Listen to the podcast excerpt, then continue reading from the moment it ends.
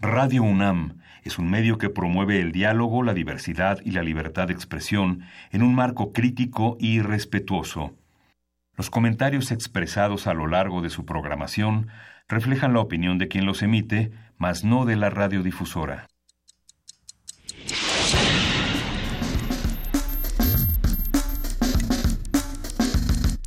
Primer movimiento. El mundo desde la universidad.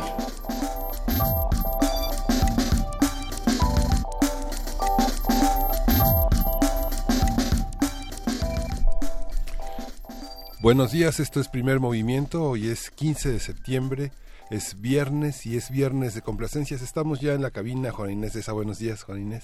Buenos días, Miguel Ángel Luisa Iglesias, estás también por aquí. Algo le hice a mi micrófono, no estoy muy segura de qué pasó y no estoy segura de si se escucha. Sí, se escucha perfecto. Ah, bueno, pues que sí se quede. nuevos, es que les comentamos que nos vamos a ver por televisión. Dicen por ahí.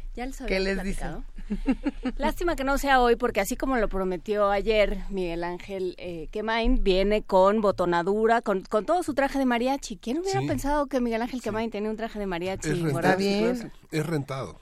Ah. Es pero tiene cara de que... El que tenía no me quedó. ¿Ya no, te quedó? no, me cerró de la cintura. A mí me ha pasado algo similar. Por no hacer caso a, nuestras a nuestros miércoles de nutrición, ya ves lo que pasa. Es que miércoles de nutrición se pelea con jueves gastronómico y entonces empiezan a hablar de pambazos, la caja de galletas. Eh, qué maravilla que podamos estar todos juntos esta mañana y que podamos compartir en el 860 de AM, en www.radiounam.unam.mx y por supuesto en el 96.1 de FM. Próximamente, a partir de lunes, ¿ya? ¿Ya el próximo programa? ya vamos a estar en TV UNAM, no solamente en Radio UNAM, a partir de las 8 de la mañana también estaremos en TV UNAM para todos los que quieran acompañarnos y nos la vamos a pasar seguramente bien porque los programas... Tenemos esa propensión de entrada. Nos gusta pasárnosla bien. Eh, ¿Les puedo contar o no les puedo contar? Que ayer me fui al cine. No, no voy a contar ¿A payaso? Me fui a ver It y no quiero adelantar nada para los que nos escuchan y son fanáticos, no tanto del, cine de horror, sino de la literatura de horror, porque eh, como ustedes saben, esta película está basada en un libro de Stephen King, que, que es muy grato saber que los jóvenes están volviendo a leer gracias a, a este tipo de adaptaciones y la película está muy buena. Ya, es todo lo que yo puedo decir porque sí me dio bastante cosa y creo que todos tendríamos que darnos la oportunidad. It ¿Cómo, se, cómo le pusieron? Eso. Eso de Pennywise el payaso. Está, está, buena. No es la manera de festejar el 15 de septiembre. vaya a ver la próxima semana, sin duda. Oh, no, bueno, habría que, que háblanos y pregúntanos qué hacen ustedes el 15 de septiembre. son de los que se quedan en su casa son de los que de los que invitan amigos, de los que lo ven por la tele, de los que se salen a la plaza, de los que se van al zócalo. Cuando dices los que lo ven por la tele, te refieres a, los que ponen el grito así y se juntan todos. No, yo lo veo casi por obligación. porque pues hay que ver, bueno, además ahora con este eh, con estos extraños momentos en los que está aquí Netanyahu, no sabemos si se van a juntar el secretario de Defensa de Estados Unidos y Netanyahu en el mismo grito, pues, pues hay que asomarse a ver qué está pasando. Va a salir Netanyahu. Pero el otro me tocó convivir con un, con un conductor de televisión que decía, es que lo único que pido es que no me lleven a cubrir el grito, porque es lo más aburrido que podemos hacer. Bueno, habrá que ver. Habrá que ver cómo se pone Desde que quitaron la dimensión desconocida de los canales de sci-fi, pues esto es lo más cercano que tenemos. ¿A poco no? De este lado están de acuerdo acuerdo en que sí pertenece a, los terrenos de la dimensión. Mejor elenco con la dimensión desconocida. bueno, sí, es que estos están caracterizados. a ver, ya, tenemos mucho que contarles esta mañana. ¿Qué vamos a ver, Miguel Ángel? Bueno, vamos a tener nuestro radioteatro, Un pacto con el diablo, de Juan José Arreola. Eso va a estar interesante. Sí, muy bonito. Tenemos música mexicana, vamos a tener complacencias para arrancar esta mañana y también música, música nueva. El, chiste es que las, las canciones que nos pidan, querida Frida, tienen que ser mexicanas únicamente. Dice que sí, solamente mexicanas las complacencias de esta mañana. ¿Ya tienen su complacencia? ¿Ustedes ya saben qué van a querer? Sí. ¿Seguros? Sí. Bueno, a ver, ¿qué más va a pasar esta mañana? Vamos a tener con el doctor Alfredo Ávila y el doctor Rodrigo Moreno, quien es doctor en historia e investigador del Instituto de Investigaciones Históricas de la UNAM, un especialista en independencias iberoamericanas. ¿Qué hubiera pasado si no hubiera ocurrido la independencia y si no hubiera habido grito? Esta especulación, esta speculative fiction, como dicen los historiadores eh, americanos, va a ser muy interesante escucharlo. Tenemos también poesía necesaria a cargo de Juana Inés. ¿Qué te vas a echar esta mañana, querida Juana Inés? Pues no sé, ayer iba yo pensando como que sería bueno. Creo que algo de Octavio Paz. Hace mucho que no visitamos a Octavio Paz. Siempre. Sí. Siempre hay que volver a paz, como de que no? Vamos a ver, como que, como que se nos atraviesa. Si quieren oír algo por ahí, porque el problema es que los, los poemas clásicos a la patria ya están muy vistos, ¿no? La suave patria, el alta traición, eh, un par de cosas por ahí, pues ya son, ya están muy vistos, entonces creo que valdría la pena revisar algún otro de nuestros poetas a ver qué se les va ocurriendo por ahí. A ver ahorita qué, qué, vamos sacando entre todos. La mesa de esta mañana ciertamente va a estar muy interesante. Sí, tenemos una mesa dedicada a una novela de César Tejeda, que es eh, el tema de Mi abuelo y el dictador. Es una novela muy interesante que ahora comentaremos y que es de un joven autor, realmente joven, en, en el terreno de la novela. ¿no?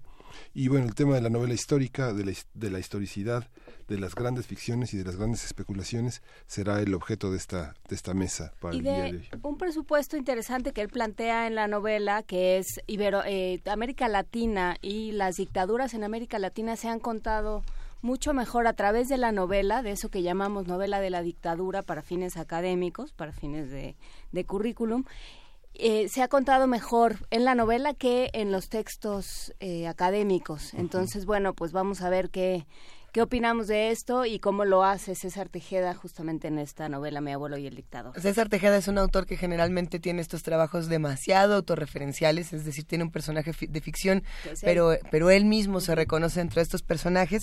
Y hay que decirlo, en, tiene otra novela que se llama Épica de Bolsillo para un joven de clase media, que también estuvo presentando aquí en Primer Movimiento, donde también hace referencia a, su familia de Guatemala. Creo que en todas sus novelas y en todos sus trabajos hace un poco como, como este camino que tengo la impresión de que culmina en Mi abuelo y el dictador. Bueno, habrá que ver, le falta mucho por escribir, es muy joven y esperemos que tenga mil novelas más.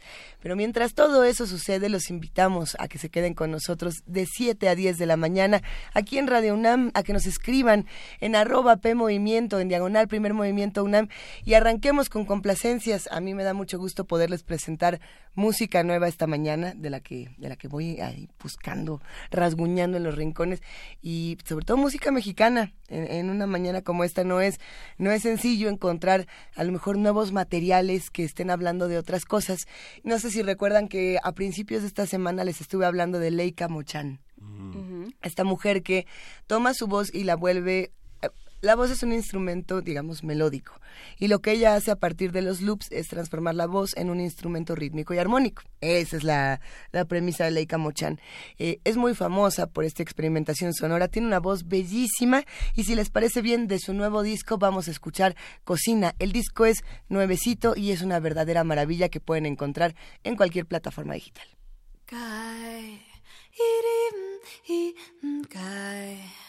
이림 이가이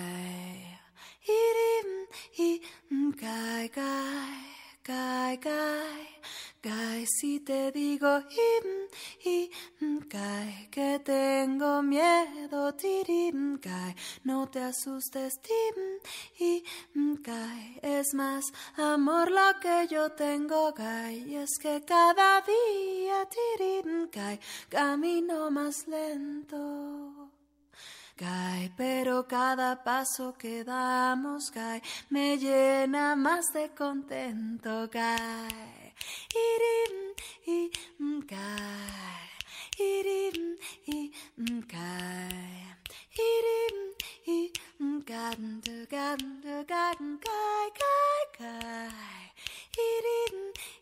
gai, mm, gai, hidden gai, mm, mm, y cuando te vi por primera vez me reventó mi corazón gai, y cuando tú me miraste kai se duplicó la explosión kai y cuando te ríes tirin cae, se ríe el mundo entero pero cae y cuando lloras yo cae, te abrazo y lloro por dentro cae. Y cae, cae, y cae, cae, y cae, cae, cae, cae, cae. Eden i mkai kai kai Eden i mkai kai kai Eden i mkai Así que, si te digo Eden i mkai que tengo miedo tirimkai No te asustes, te Eden i mkai es más amor lo que yo tengo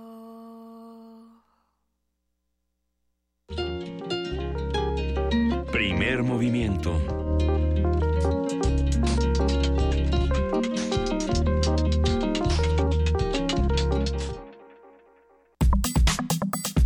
Viernes de música. La música popular mexicana es fruto del mestizaje entre las tradiciones europea, indígena y africana. En el siglo XVIII se conocieron los primeros sonecitos y otros géneros autóctonos como los guapangos, los corridos o los valses. La música ranchera tuvo sus orígenes en el siglo XIX, pero fue hasta después de la Revolución de 1910 cuando toma mayor relevancia y se convierte en el género musical más representativo de nuestro país, sobre todo gracias a las estaciones de radio y al cine mexicano.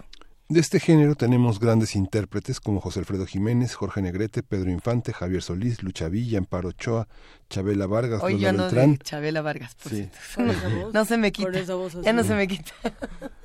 Perdón, sí, continúa, continúa. Las canciones que más escuchan en las celebraciones de independencia son El Son de la Negra, La Llorona, Carabina 3030, La Malagueña, Bésame Mucho, La Bruja, Paloma Negra, La Viquina, Si Nos Dejan, Cielo Rojo, entre muchísimas, muchísimas otras. Y la conversación que vamos a tener esta mañana sobre música mexicana es precisamente con ustedes, con los que están haciendo comunidad con nosotros y queremos que nos digan qué quieren escuchar. Ahora sí vamos a hacer una mañana de complacencias absolutas, siempre y cuando tengamos este, este mapa sonoro de que lo que queremos hacer es una curaduría 100% mexicana. No sé por dónde podríamos empezar este tema, ¿qué opinan? ¿Cómo les gustaría ir arrancando? Pues mira, Itza Naomi nos pidió Naila con Lila Downs, que no estaría mal para, para dedicárselo al estado de Oaxaca. No sé si lo tenemos, no sé si ya lo tenemos, ¿no? ¿Cómo, cómo se llama? Nos pregunta otra vez. Naila de Lila Downs. Dice que no, que no la tenemos. A ver, ahorita la vamos a ir. que ayer fuimos haciendo, digamos, como de las que, de las que nosotros considerábamos que podían estar allí tenemos a Agustín Lara, tenemos a Jaime López, ya que ayer... ¿Quieres empezar con Jaime López, Luis Iglesias? Por supuesto que sí. ¿Cómo empezamos? A ver, al parecer vamos, a ir platicando. Frida está levantando dos deditos de manera, de manera paralela. Aguántese tantito, quiere decir. Básicamente quiere decir sí, sí, pero ahorita. Pues en un momento más iremos compartiendo música. Será bueno igual empezar con, con Jaime López. Sí, justamente ayer como comentábamos en la curaduría de Ricardo Peláez y en las curadurías eh, que, que, ha hecho Gastón García y también hay una parte en la que la conexión con la música mexicana tiene que ver con la gran migración de argentinos, de chilenos, de españoles que han enriquecido muchísimo el panorama y ayer Ricardo Peláez nos, nos recordaba todo un conjunto de autores que en los años 80 estuvieron con nosotros y que forman parte pues de una de un ambiente que el año próximo celebraremos en Radio UNAM que es el, movimiento del 68 sus consecuencias y todo todo lo que irradió desde Europa a Estados Unidos hasta América Latina a ti te parece que el movimiento de los rupestres que es al que viene estás hablando, viene de esa libertad la capacidad de Rodrigo González de pero es político es, profundamente libertador en el sentido en el que las ataduras del bien decir, de, este, de, la, de la canción tradicional mexicana, de lo que estaba considerado como una división muy estricta entre géneros, todos los prejuicios que había sobre la juventud, se fueron rompiendo. La ciudad empezó a tener una, una visibilidad que hoy, hoy para muchos que nacieron en los 80, pues es, es, muy cómodo vivir en esta ciudad, donde muchas libertades, donde hay muchísimas capacidades de, tener una identidad y habrá otras identidades que se vayan formando precisamente en el futuro. Una de estas cosas que no se nos quita desde hace muchos años es escuchar a Jaime López y por eso arrancamos con ese beso de tus ojos.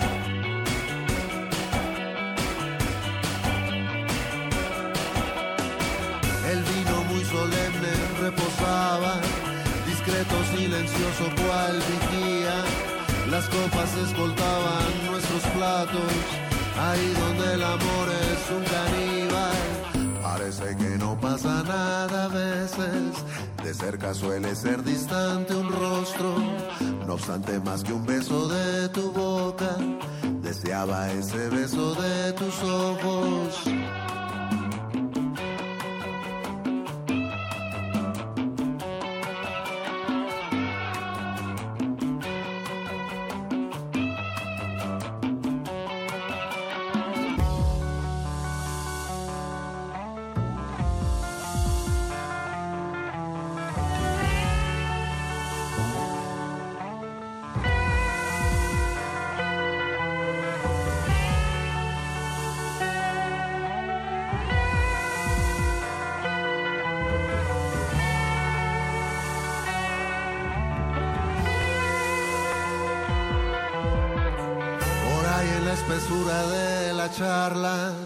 tientas caminaban nuestras voces, lejanas escuchaban las palabras, tan tímidas pasándonos de noche. Románticas las velas en la mesa, ardían y la cita transcurría. Las manos al mantel se asomaban, ahí donde el amor es un caníbal. Parece que no pasa nada a veces cerca suele ser distante un rostro, no obstante más que un beso de tu boca, deseaba ese beso de tus ojos. Pues esto que estamos escuchando precisamente es de Jaime López.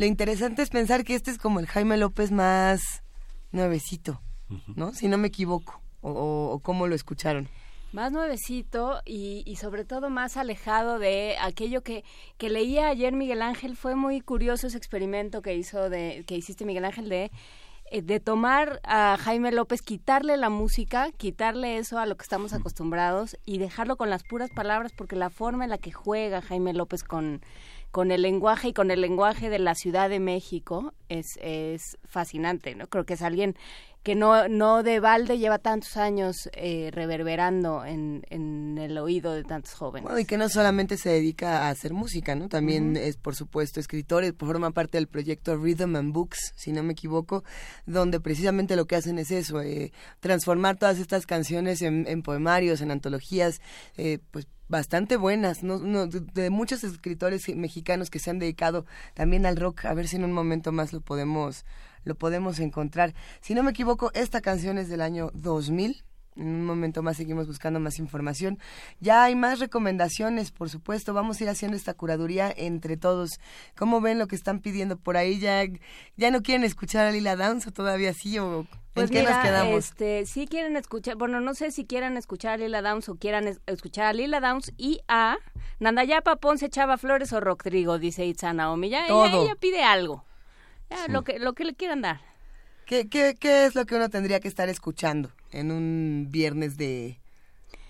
es que no, ¿En un viernes patrio? Sí, patrio. Cualquier cosa que se acompañe bien con un pan vaso, que fue lo que hablamos ayer con tanta emoción. No, eh, pues a mí, a mí me gusta mucho, pero de lejos, la música de mariachi. Los mariachis entre más cerca están, son, son como los impresionistas, siempre de lejos. Ah. Si no, todo se vuelve muy difícil. Pero por ahí hay una banda muy interesante, estaría bueno buscarla. En un momento más recordamos cómo se llama, de mariachi femenino, mm. de mujeres que cantan canciones de mariachi para... Son de Tijuana y de Bronxville, es como justamente, no sé por qué si Bronxville está completamente a la a la derecha y Tijuana no tanto, ¿verdad? Pero bueno, estas mujeres lo que hacen es quitarle un poco lo pues sí, las letras machistas al, al mariachi y toda esta identidad de solamente los hombres pueden pertenecer al, al, a la cultura del mariachi. ¿Será o no será? Es que eso es complicado. Ahí en Guadalajara también hay muchas mujeres que han formado agrupaciones de mariachis porque son las hijas de los mariachis, que eso es lo que han aprendido a hacer ha sido hemos hemos visto aquí eh, por esta cabina muchas hijas de músicos que a lo que se dedican es hacer música ¿no? de diferentes maneras desde la hija de Pablo Milanés hasta estas eh, niñas de la costa eh, chica de, la Costa Grande de Guerrero sí pero pero sí es muy complicado encontrar letras es muy complicado encontrar letras que no sean que no tengan este discurso machista de yo yo er, este, eras mía y ya no eres mía y ahora quiero que vuelvas a ser mía, pero ahora ya no te quiero, pero ahora te desprecio, pero todas estas cosas. Sí. sin duda, sin duda. A ver, ¿qué, qué otra recomendación tenemos por eh, acá? La, la, la riqueza, la diversidad que presentan nuestros radioescuchas, pues es parte de la diversidad que tiene el país, desde la cumbia hasta toda la radicalidad de la música campirana, pónganos de Cornelio Reina la que sea, ¿no? Es así como una gran capacidad de escuchar desde la cumbia hasta la banda. Hasta, Arturo Márquez. Hasta Arturo Márquez con el danzón. Hay una gran variedad también de la, de la música vinculada al baile, hay muchísima. El danzón es uno de ellos y las transformaciones y las relecturas que muchos músicos mexicanos de orquesta, directores, han hecho de la tradición lírica mexicana es también algo fascinante. ¿Qué danzón? Estaría bueno escuchar. El danzón número 6. El número 6. Eh, el número 5 de Arturo Márquez, por ejemplo. Ay, a ver si, si que también. Es una, que es una petición.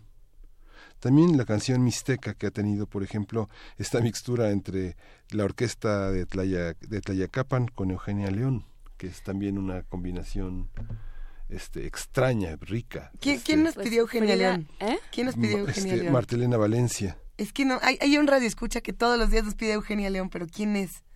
En un momento A R. Guillermo le gusta mucho. A ver, vamos a, tener por aquí una complacencia más, vamos a seguir haciendo esta curaduría. Síganos escribiendo, ¿qué es que escuchaban ustedes de música mexicana? ¿Qué escuchan ahora? Eh, por aquí Miguel Ángel habla de boleros, habla de danzones. Nosotros tenemos algo que Miguel Ángel, creo que tú ayer lo llamabas... Ya, no, ya no me acuerdo, pero está bueno. Esta es una, una petición que nos hace Armando Cruz sobre el vuelo de los niños pájaro, del Jorge Reyes. lo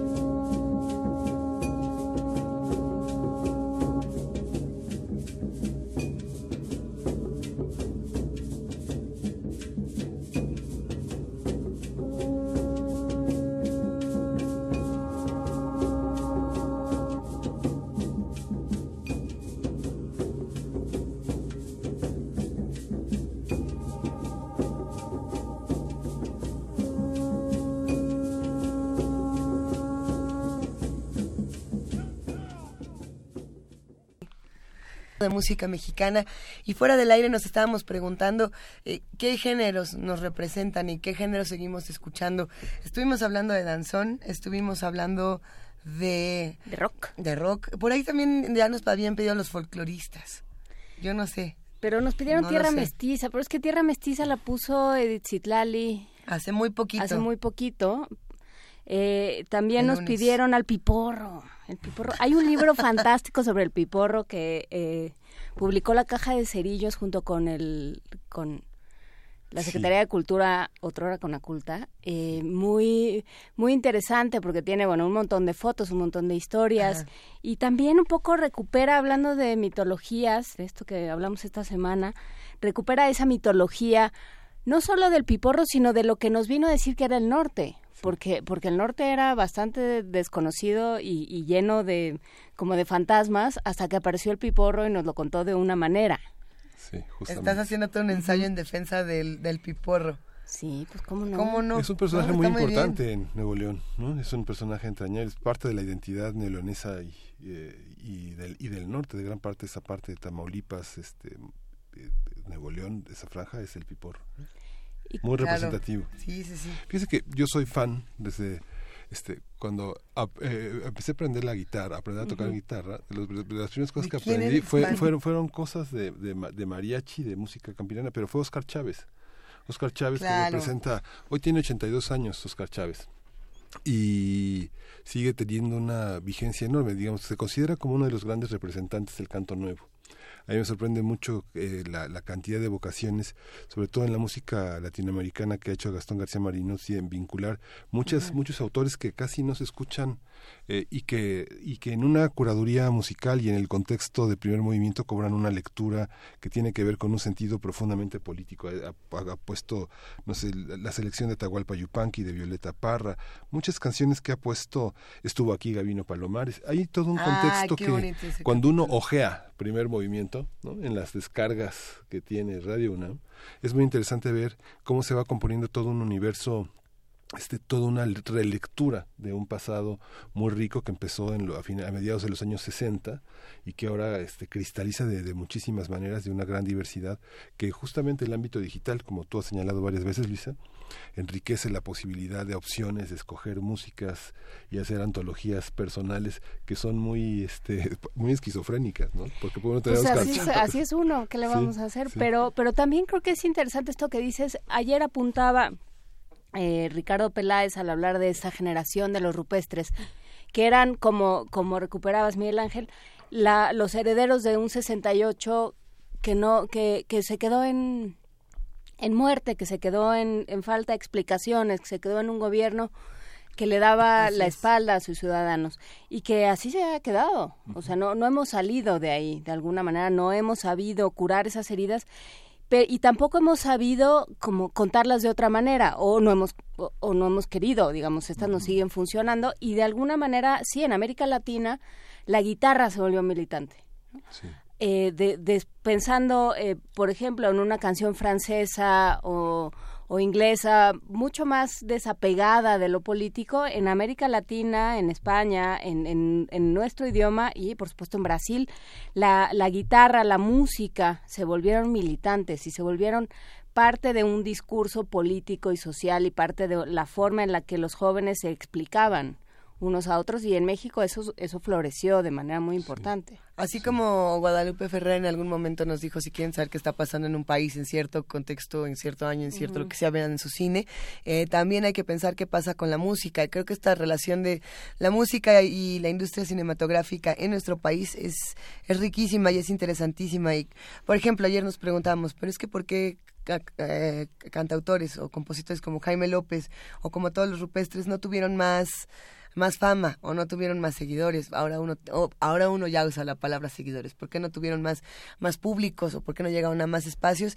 Y pues habrá que preguntarnos por qué lo mismo le pasó al cine mexicano, que son estos espacios donde se hacían protestas políticas, donde se hacían discursos diferentes y curiosamente el apoyo que tuvieron de, de diferentes lugares donde tendrían que haber tenido presupuestos, pues desaparece.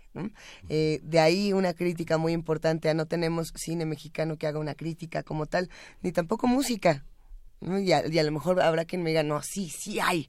Y hay este gran eh, compositor mexicano que actualmente está haciendo la música de protesta de eh, genuinamente no.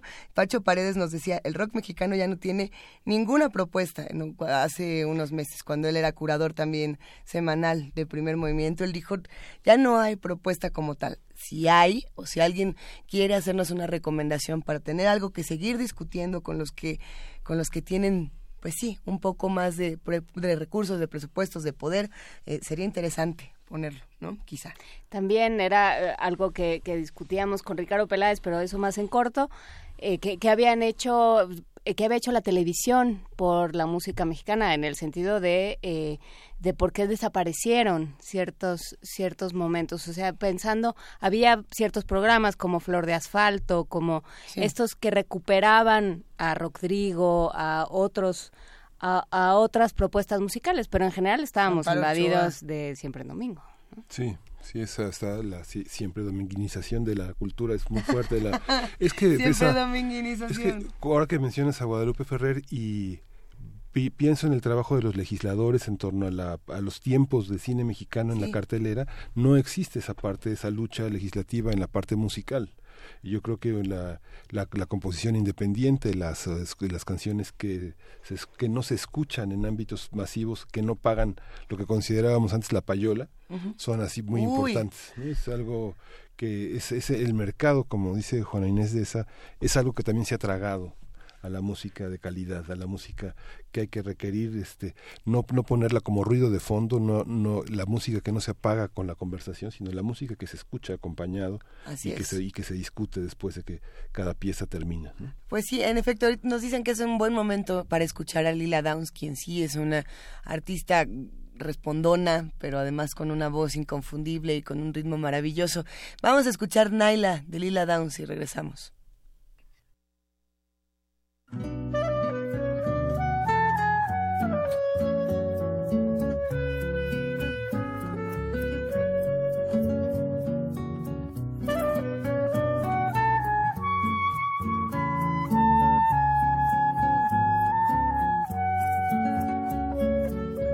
En una noche de luna, Naila lloraba ante mí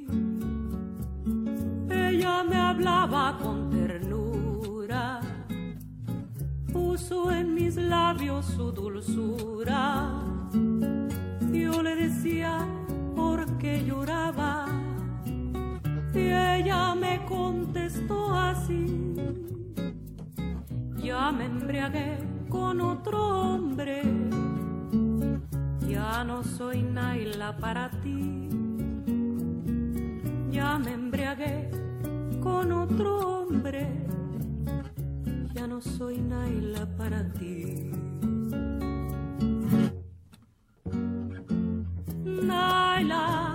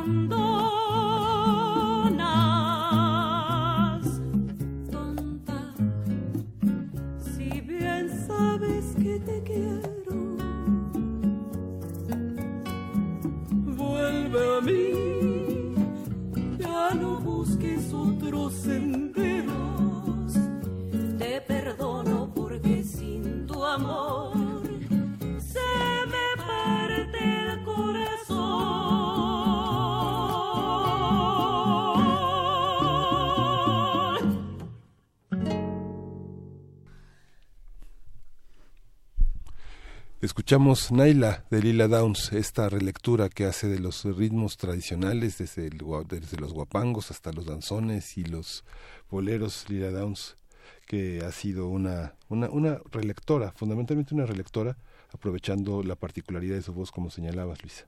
Una maravilla nuestra querida Lila Downs. Tenemos más mensajes de los que hacen comunidad con nosotros. Si tienen ganas de formar parte de esta curaduría que estamos haciendo esta mañana, recuerden que estamos en arroba P Movimiento, diagonal Primer Movimiento UNAM, o en el teléfono 55 ¿Qué más nos escriben? Que aquí ya se me, justo se me apagó el teléfono cuando quería ver. Flechador del Sol pregunta, hace una pregunta que es interesante. Dice... Eh, es mi impresión o que buena parte de la música mexicana es de tristeza, de angustia, de desesperación. ¿Será eso o será que es la que nos gusta? No, yo creo que sí. pues sí, por supuesto. Es como irse un, día al, Tenampa y ver estos eh, murales del Juan Triste. Lo que pasa es que no nos gustan tanto, pero pues sí hay. Sí, yo creo que hay mucha gente que no, o sea, muchas personas que no, este, toman la cumbia como algo para escuchar, sino algo solamente como para bailar. Pero hay una cumbia poderosa en México. Ya se me había olvidado que eres fan. De una gran tradición, Hay una, hay una cumbia que es muy festiva y muy alegre y que no solamente habla de traiciones y de abandonos y de pérdidas. Es que tú eres bien cumbianchero. No, no, no. Soy y te gusta el Celso Piña, ya lo habíamos platicado pero, una vez. Pero uno piensa, por ejemplo, este, no sé, quien está en la Ciudad de México todavía eh, Aarón y su grupo Ilusión, eh, este, eh, Yaguarú, este, Humberto Peraza, este no sé, no solo Celso Piña. Celso Piña me parece verdaderamente un innovador en el norte junto con el Gran Silencio, pero sí hay una gran eh, relectura también de la música colombiana en la cumbia, no sé, Margarita, en las mujeres Margarita, por ejemplo, ¿no? Margarita, que formó parte de, grandes grupos y de grandes eh, dúos y que ahora es una solista importante que siguen siguen siendo los los reyes de la cumbia. Es que si nos fuéramos para el norte y pensáramos qué se está haciendo de música por allá eh, en este momento o en qué bandas nos quedamos,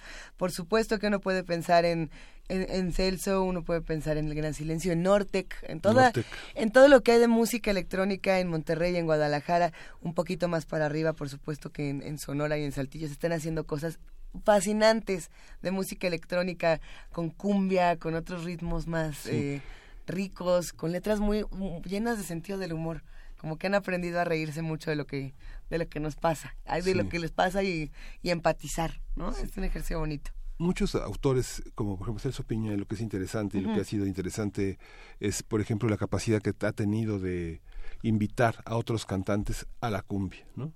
La piragua con eh, esta... ¿Recuerdan la piragua? ¿Recuerdan la piragua, Frida? A ver, la estamos, aquí estamos buscando. Mira, no recuerda la piragua. No, la piragua. Hizo una cara de a ver.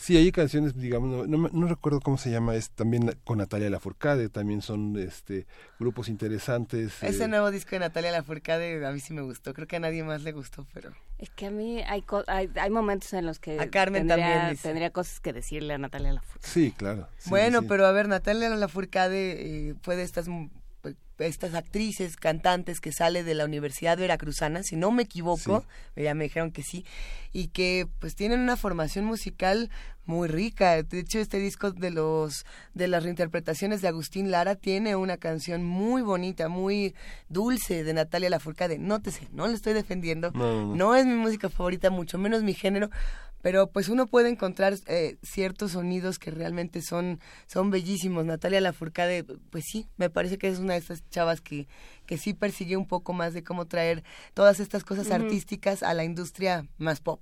Lo cual es muy difícil. Alfredo Ávila escribe desde el pasillo. Queremos saludar a nuestro amigo Alfredo Ávila que nos escribe desde el pasillo de Radio y que dice, ¿quieren música alegre mexicana? Son jarocho, por supuesto. Ay, sí. ¿Qué hacemos? ¿Con son jarocho?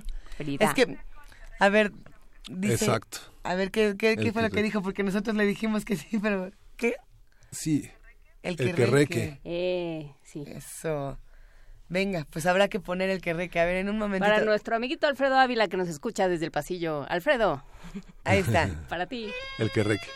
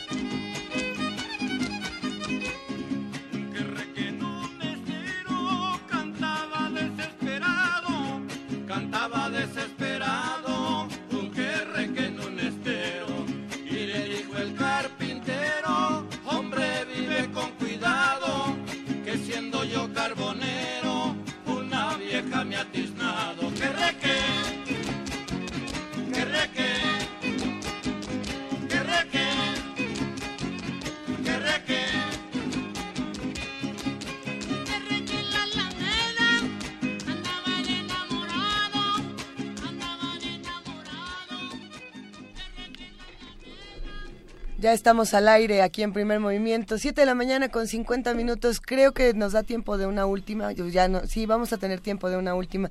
¿Qué nos estaban pidiendo? ¿De quién tenemos que hablar? ¿De, quién tenemos que dar nuestra más sentida opinión y cariñito, querida Juana Inés? Pues no, hay, hay de todo. Em, desde el danzón Hereidas, por supuesto. Está bien muy bien, por supuesto. A ver si a lo mejor podemos ir poniendo estas curadurías, bueno, este, esta, curaduría de todos juntos a lo largo del programa, las que no nos quepan en esta, en esta sección. ¿Qué otra por ahí? Em, Mira, tenemos una, recomendación muy bella, nada más y nada menos que Regina Orozco y Alejandra Robles con Serpientes y Escaleras. ¿Les gustaría cerrar con esa? Nos gustaría. Venga, pues cerramos esta sección. La curaduría que estamos construyendo entre todos va a estar a lo largo del programa y que esto nos sirva como un lúdico y delicioso ejercicio de todas las manifestaciones musicales que hay en nuestro país.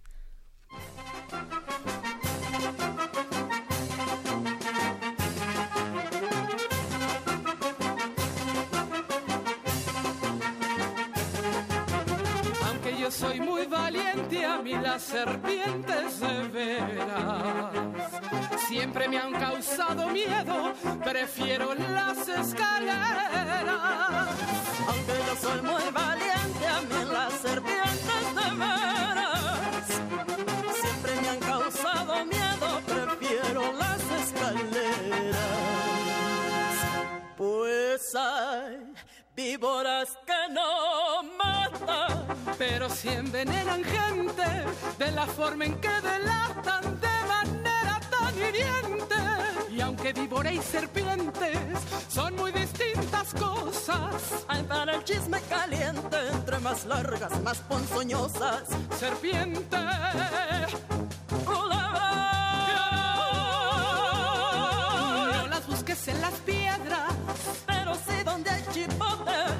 de algún que de algún argüente o de algún borlote. Y no esperes que la culpa les quite un rato la calma, porque ellas son tan culebras que lo que mudan es el alma. Serpiente. Culebra. Siembra semillas en tus mejillas de flores blancas para que cuando llores que tú quieras puedas regarlas. Habla palabras dulces, habla palabras dulces, por si se llega el día en que tuvieras tú que tragarlas.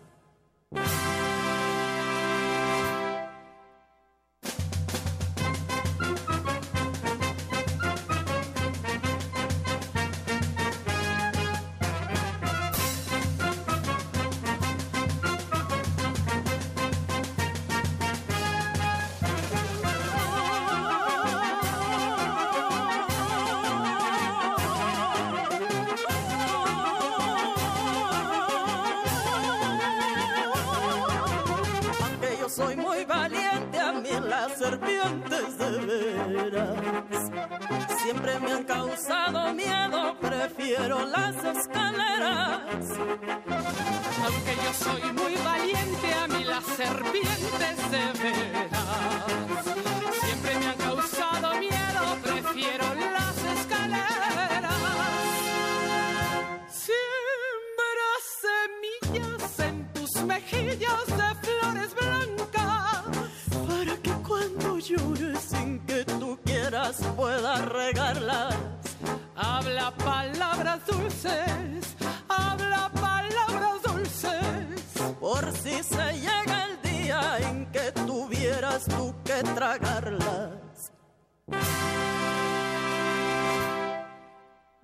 yo soy muy valiente, a mí las serpientes de veras siempre me han causado miedo. Prefiero las escaleras.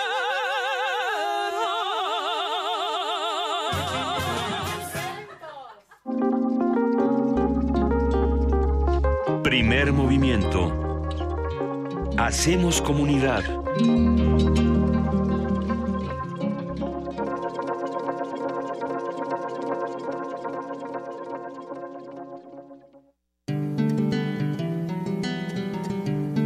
Para teatros, los radioteatros de primer movimiento.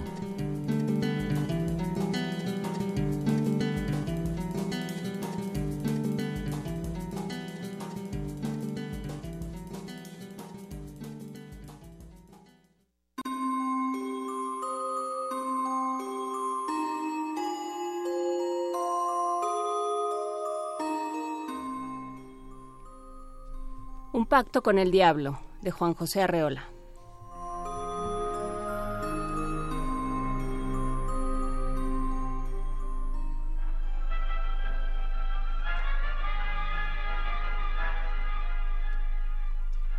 Aunque me di prisa y llegué al cine corriendo, la película había comenzado.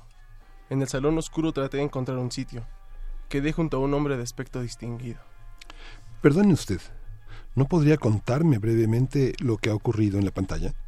Sí, Daniel Brown, a quien ve usted allí, ha hecho un pacto con el diablo. Gracias. Ahora quiero saber las condiciones del pacto. ¿Podría explicármelas? Con mucho gusto. El diablo se compromete a proporcionar la riqueza a Daniel Brown durante siete años, naturalmente a cambio de su alma. ¿Siete nomás?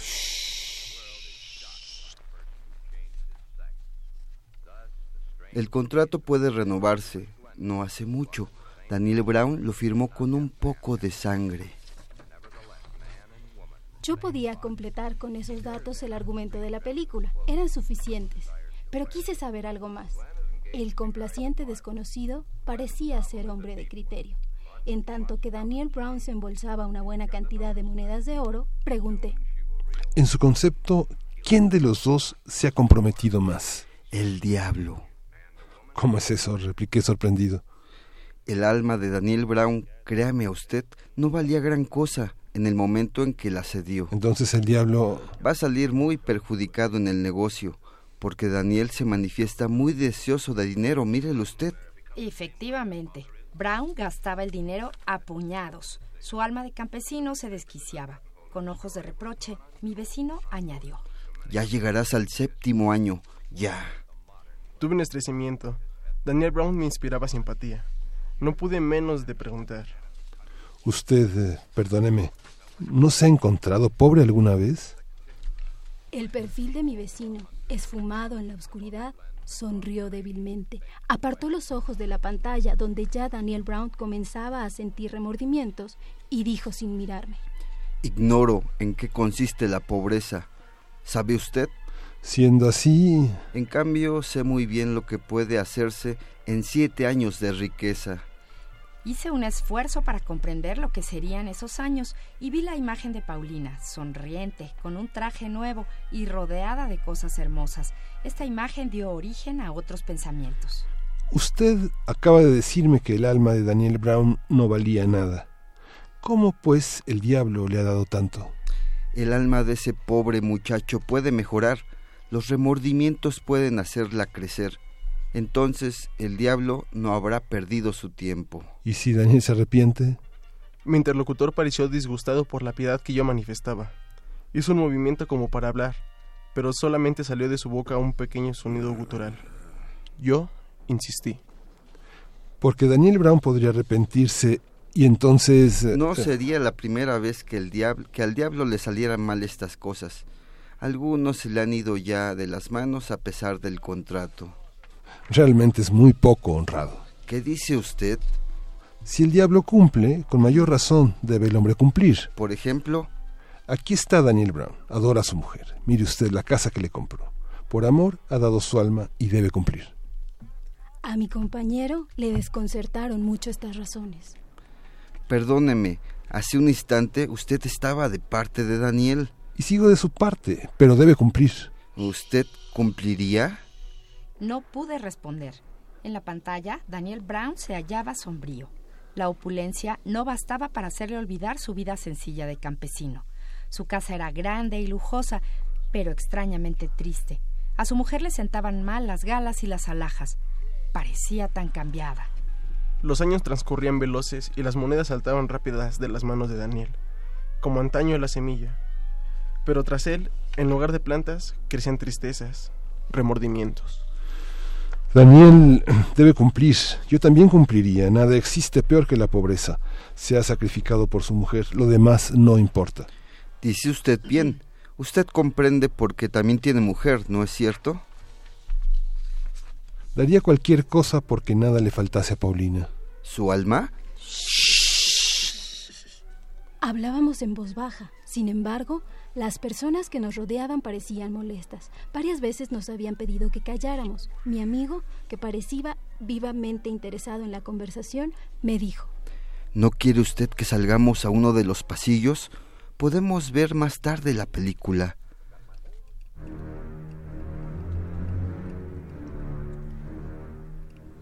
No pude rehusar y salimos. Miré por última vez a la pantalla. Daniel Brown confesaba llorando a su mujer el pacto que había hecho con el diablo. Yo seguía pensando en Paulina, en la desesperante estrechez en que vivíamos, en la pobreza que ella soportaba dulcemente y que me hacía sufrir mucho más. Decididamente, no comprendía yo a Daniel Brown, que lloraba con los bolsillos repletos. ¿Usted es pobre? Habíamos atravesado el salón. Entrábamos en un angosto pasillo, oscuro y un leve olor a humedad. Al, transponer la cortina gastada, mi acompañante volvió a preguntarme. ¿Usted es muy pobre? En este día las entradas al cine cuestan más baratas que de ordinario y sin embargo, si supiera usted qué lucha para decidirme a gastar ese dinero. Paulina se ha empeñado en que viniera, precisamente por discutir con ella, llegué tarde al cine. Entonces, un hombre que resuelve sus problemas tal como lo hizo Daniel, ¿Qué concepto le merece? Es cosa de pensarlo. Mis asuntos marchan muy mal. Las personas ya no se cuidan de vestirse, van de cualquier modo, reparan sus trajes, los limpian, los arreglan una y otra vez. Paulina misma sabe entenderse muy bien, hace combinaciones y añadidos, se improvisa trajes. Lo cierto es que desde hace mucho tiempo no tiene un vestido nuevo. Le prometo hacerme su cliente, en esta semana le encargaré un par de trajes. Mm, gracias. Tenía razón Paulina al pedirme que viniera al cine. Cuando sepa esto, va a ponerse contenta. Podría hacer algo más por usted. Por ejemplo, me gustaría proponerle un negocio, hacerle una compra. Perdón, ya no tenemos nada para vender. Lo último, unos aretes de Paulina. Piense usted bien, hay algo que quizás olvida. Hice como que meditaba un poco. Hubo una pausa en la que mi, benefactor interrumpió con voz extraña. Reflexione usted. Mire, allí tiene usted a Daniel Brown. Poco antes de que usted llegara, no tenía nada para vender. Y sin embargo...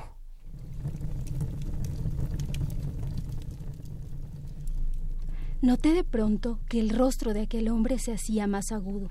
La luz roja de un letrero puesto en la pared daba a sus ojos un fulgor extraño, como fuego, él advirtió mi turbación y dijo con voz clara y distinta. A estas alturas, señor mío, resulta por demás una presentación. Estoy completamente a sus órdenes. Hice instintivamente la señal de la cruz con mi mano derecha, pero sin sacarla del bolsillo. Esto pareció quitar al signo su virtud, porque el diablo, componiendo el nudo de su corbata, dijo con toda calma. Aquí, en la cartera, llevo un documento que... Yo estaba perplejo.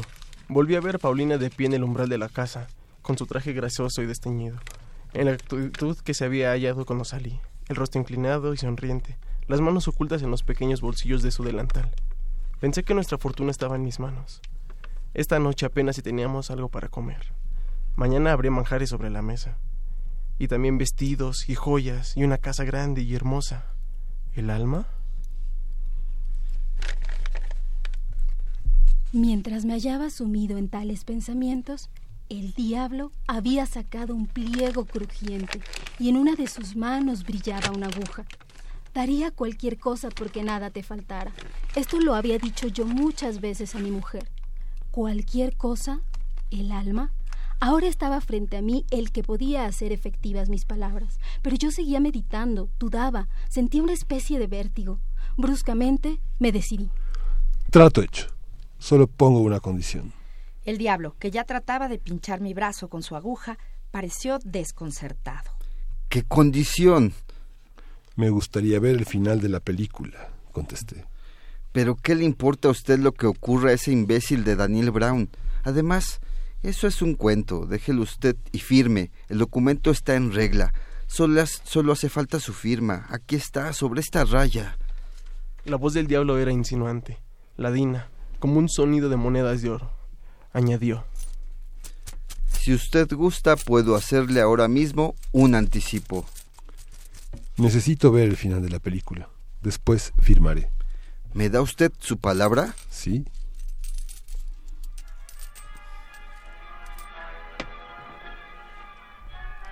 Entramos de nuevo en el salón. Yo no veía en absoluto, pero mi guía supo hallar fácilmente dos asientos en la pantalla, es decir, en la vida de Daniel Brown, se había operado un cambio sorprendente debido a no sé qué misteriosas circunstancias. Una casa campesina, destartalada y pobre. La mujer de Brown estaba junto al fuego, preparando la comida. Era el crepúsculo y Daniel volvía del campo con la asada al hombro. Sudoroso, fatigado, con su burdo traje lleno de polvo, parecía, sin embargo, dichoso. Apoyado en la asada, permaneció junto a la puerta. Su mujer se le acercó, sonriendo. Los dos contemplaron el día que se acababa dulcemente, prometiendo la paz y el descanso de la noche. Daniel miró con ternura a su esposa, y recorriendo luego con los ojos la limpia pobreza de su casa, preguntó.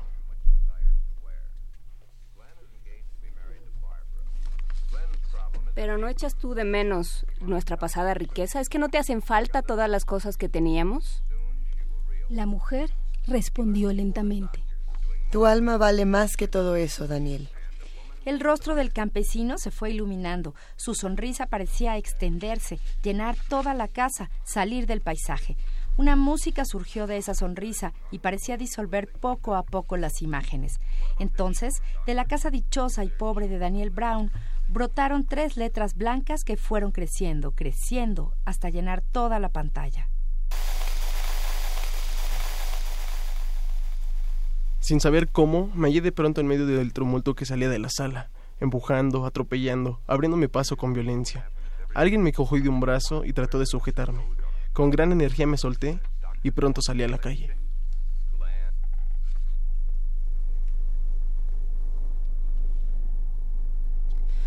Era de noche. Me puse a caminar deprisa, cada vez más deprisa hasta que acabé por echar a correr. No volví la cabeza ni me detuve hasta que llegué a mi casa. Entré lo más tranquilamente que pude y cerré la puerta con cuidado. Paulina me esperaba. Echándome los brazos al cuello, me dijo. Pareces agitado. No, nada, es que... ¿No te gustó la película? Sí, pero...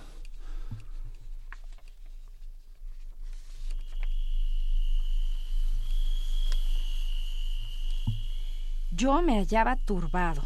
Me llevé las manos a los ojos, Paulina se quedó mirándome y luego, sin poderse contener, comenzó a reír, a reír alegremente de mí, que deslumbrado y confuso me había quedado sin saber qué decir. En medio de su risa, exclamó con festivo reproche. ¿Es posible que te hayas dormido? Estas palabras me tranquilizaron, me señalaron un rumbo. Como avergonzado, contesté. Es verdad, me dormí. Tuve un sueño y voy a contártelo. Cuando acabé mi relato, Paulina me dijo que era la mejor película que yo podía haberle contado. Parecía contenta y se rió mucho. Sin embargo, cuando yo me acostaba, pude ver cómo ella, sigilosamente, trazaba con un poco de ceniza la señal de la cruz sobre el umbral de nuestra casa.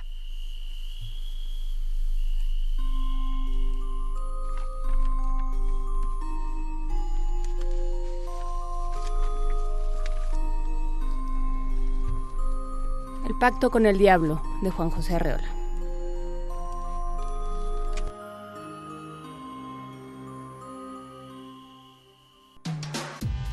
Primer movimiento. Podcast y transmisión en directo en www.radio.unam.mx.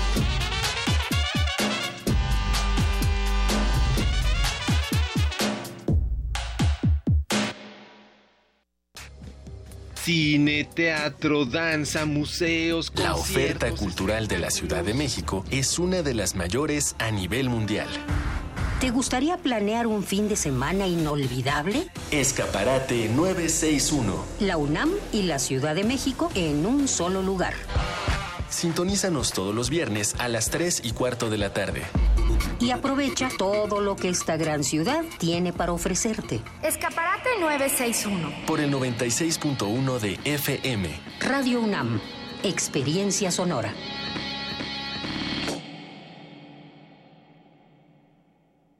Este es mi México. Aquí vivimos más de 120 millones y el 2018 será especial porque tomaremos decisiones muy relevantes para nuestro futuro. Ya arrancó el proceso electoral en el que elegiremos representantes para más de 3.400 cargos de nivel local y federal, quienes administrarán los recursos de nuestro país. Y porque mi país me importa, te invito a que lo vivamos juntos, informándonos, participando y decidiendo. Instituto Nacional Electoral, INE. La exposición Rufino Tamayo, El éxtasis del color, llega a sus últimos días. No deje de admirar la retrospectiva de este gran artista que reúne 50 obras, 34 del acervo del Museo de Arte Moderno, 13 piezas son de colecciones particulares y 3 del acervo del Museo Tamayo Arte Contemporáneo, 45 son pinturas al óleo, pastel y wash, 4 dibujos en grafito, carbón y sanguina y una mixografía. Rufino Tamayo, El éxtasis del color, se puede visitar en Museo de Arte Moderno Chapultepec, Ciudad de México. El rito comienza en el escenario. Los sonidos emergen, deambulan por el recinto, se cuelan en los oídos y estremecen los sentidos. Festival Intersección.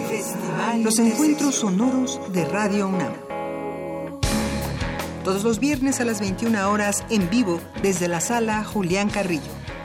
Escúchalos a través del 96.1 de FM, www.radiounam.unam.mx Joven a Adolfo Prieto 133 Colonia del Valle, cerca del Metrobús Amores.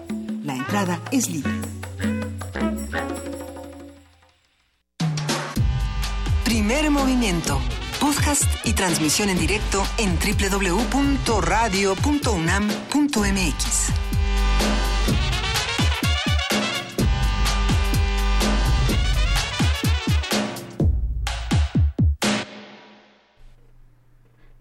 ¿Cómo habrá sido que nos dieron las 8 con 12? Pues el radioteatro que estaba buenísimo. No, son esos cortos, cortes que están larguísimos. Sí. Sí, si alguien pregunta, tú eh, dices sí, claro. Sí, sí.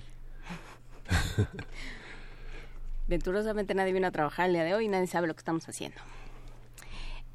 Entonces, ¿nos vamos a música? ¿Qué hacemos? Vámonos a música. Vamos, yo tengo la, solicitud de La Piragua o Macondo o pero bueno, hay muchas más este, solicitudes previas desde Bésame Mucho a Capela con Voz del Pueblo. Voz en Punto. Voz en Punto. Es un grupo, sí, de música a capela que han estado por aquí. Eh, les mandamos un abrazo a los de Voz en Punto, a ver si, si los traemos un día de estos para que canten con nosotros. Bueno, más bien para que canten ellos y nosotros los veamos, porque francamente cada quien sus cosas. ¿Y a qué nos vamos, Frida? Ay, es que alguien le bajó mi audífono, pero vuélveme a decir, por favor. Fanco, de, luminosos. Vamos a escucharlo.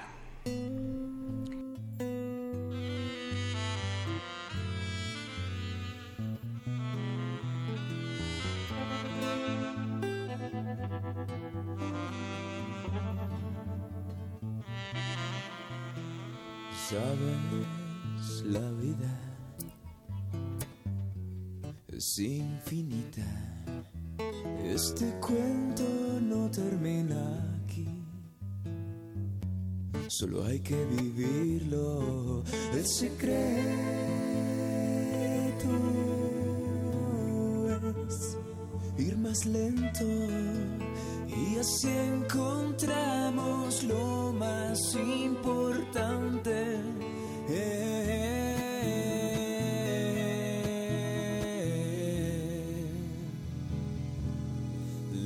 There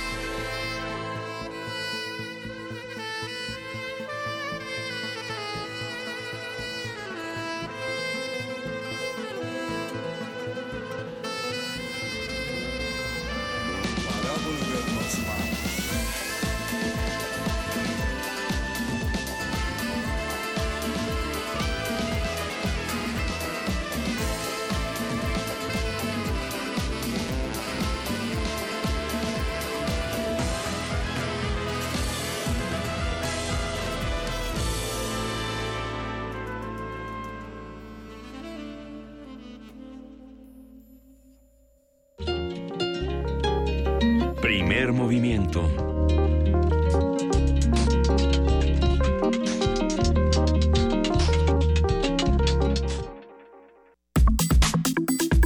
Nota del día. La madrugada del 16 de septiembre de 1810 comenzó la Guerra de Independencia cuando el padre Miguel Hidalgo dio el llamado grito de dolores para dar fin al dominio español que había gobernado al país por casi 300 años. El territorio conocido como el Reino de la Nueva España era gobernado por medio del virreinato, una entidad establecida en gran parte de América por la corona durante su dominio. El virreinato entró en declive a principios del siglo XIX y su caída se agravó con la Guerra de la Independencia Española y la crisis política de 1808 que acabó con el gobierno de José de Iturrigaray, que dio también pie a la conjura de Valladolid un año más tarde y la conspiración de Querétaro, antecedente de la Guerra de Independencia. A partir de una supuesta suspensión del grito de 1810, hablar sobre lo que hubiera sucedido en México de no haberse declarado el territorio independiente en esta fecha. En esta conversación con el doctor Alfredo Ávila, quien es investigador del Instituto de Investigaciones Históricas de la UNAM y presidente del Comité Mexicano de Ciencias Históricas. Buenos días, Alfredo, ¿cómo estás? Hola, Está con nosotros también el doctor Rodrigo Moreno, y él es doctor en historia, también investigador del Instituto de Investigaciones Históricas de la UNAM, y él es especialista en las independencias iberoamericanas. Bienvenidos, buenos días. Muchas gracias, buenos días. Rodrigo. Pues, ¿cómo le entramos? ¿Qué hubiera pasado? ¿Qué, hace potencialmente en el conjunto? De, es un contexto en el que todo, toda, toda Iberoamérica explota, ¿no? Efectivamente, yo creo que hay que considerarlo en términos generales, es decir, explicarlo solo como eh, una excepción de la Nueva España, me parece que es perdernos buena parte de la película. Y por lo menos hay dos perspectivas, una que es más de proceso, entender que esa gran entidad que es la monarquía española ya venía arrastrando una crisis por muy diversos factores, y la otra es cargarle la mano a los elementos coyunturales que nos hablan de una invasión de tropas napoleónicas de España, que esa invasión genera un vacío de poder y que ese vacío de poder repercute en toda América, que reacciona de muchos, de muchos modos, pero esos modos son semejantes, ¿no? Sin estar en comunicación, esos, esos, esas reacciones comienzan a observarse lo mismo en Caracas que en México, un poco después en Quito que en La Paz, y en 1810 eh, surgen un conjunto de juntas que tienen distintas aspiraciones políticas. Entonces, explicarlo solo por lo que ocurre en México o en la Nueva España es efectivamente perdernos el, marco que hace comprensible este, esta ruptura, esta crisis. Bueno, y pensando precisamente en esta historia comparada, eh, se me ocurre ver lo que sucede en el otro virreinato antiguo, eh, que es el de Perú. Y en Perú, efectivamente, tenemos por allí un, un montón de conspiraciones que esas sí fueron suprimidas, esas sí fueron cortadas de raíz, un poco el escenario ficticio que ustedes nos están planteando ahora. Eh, y en el Perú no hubo guerra de independencia, en el Perú no hubo un proceso hasta eh, ya comienzos de los años 20 del siglo XIX, cuando desde fuera, eh, eh, desde el Río de la Plata y desde el norte, desde el proyecto de, Bolívar en la Gran Colombia, eh, es, consigue su independencia. Entonces, Perú podría ser un buen ejemplo de, lo que hubiera podido pasar en México en esta, en esta hipótesis, ¿no? Instituciones virreinales muy bien arraigadas, muy sólidas, a diferencia del Río de la Plata o a diferencia de Nueva Granada, que eh, consiguen mantener la unidad de la monarquía española durante mucho más, mucho más tiempo. E incluso pensemos en el caso de Centroamérica. Centroamérica tampoco tiene, hay por allí algún intento de, insurrección que también, que también fracasa, y Centroamérica no tiene un proceso, una, una guerra eh, de independencia como la tuvo, como la tuvo México. ¿Qué pasa en el caso de Perú y en el caso de Centroamérica? Que las independencias vinieron de fuera. Eh, la pregunta es si en México hubiera podido pasar lo mismo y yo creo que no.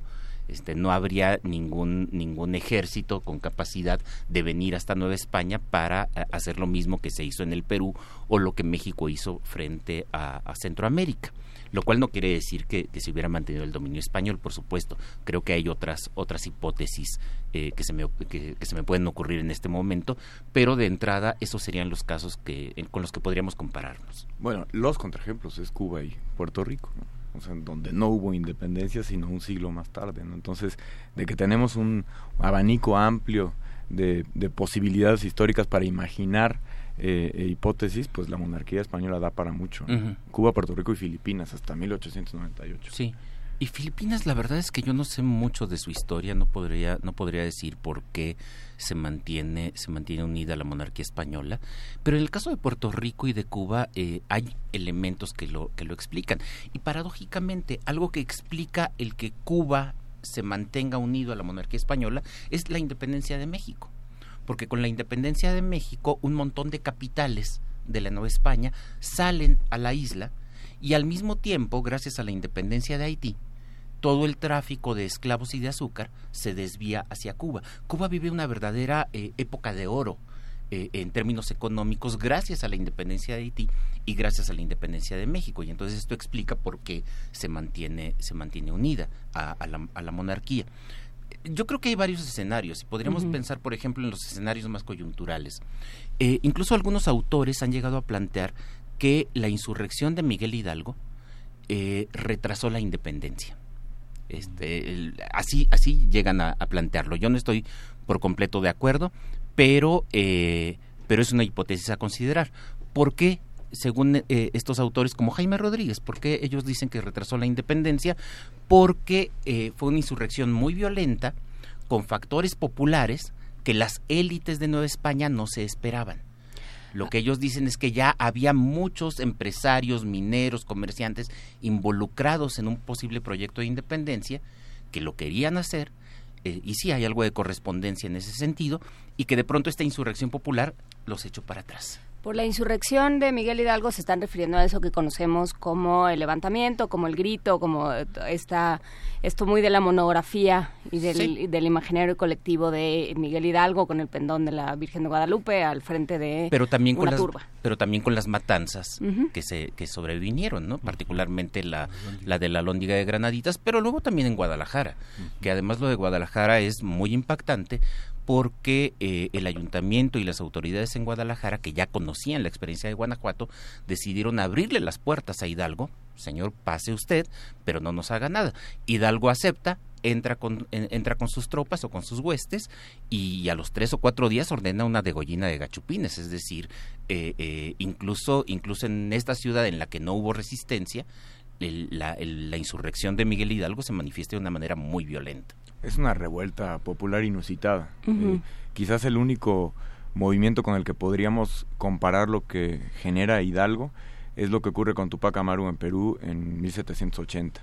Estamos hablando de, de, fenómenos que involucran a más de mil personas en algún punto. Es, o sea, es muy difícil contabilizarlo, pero son más de mil personas en una Nueva España que en el mejor de los casos tenía 6 millones de habitantes. O sea, para generar una, una idea de la demografía del momento, pues la Ciudad de México tenía 120 mil, 140 mil personas.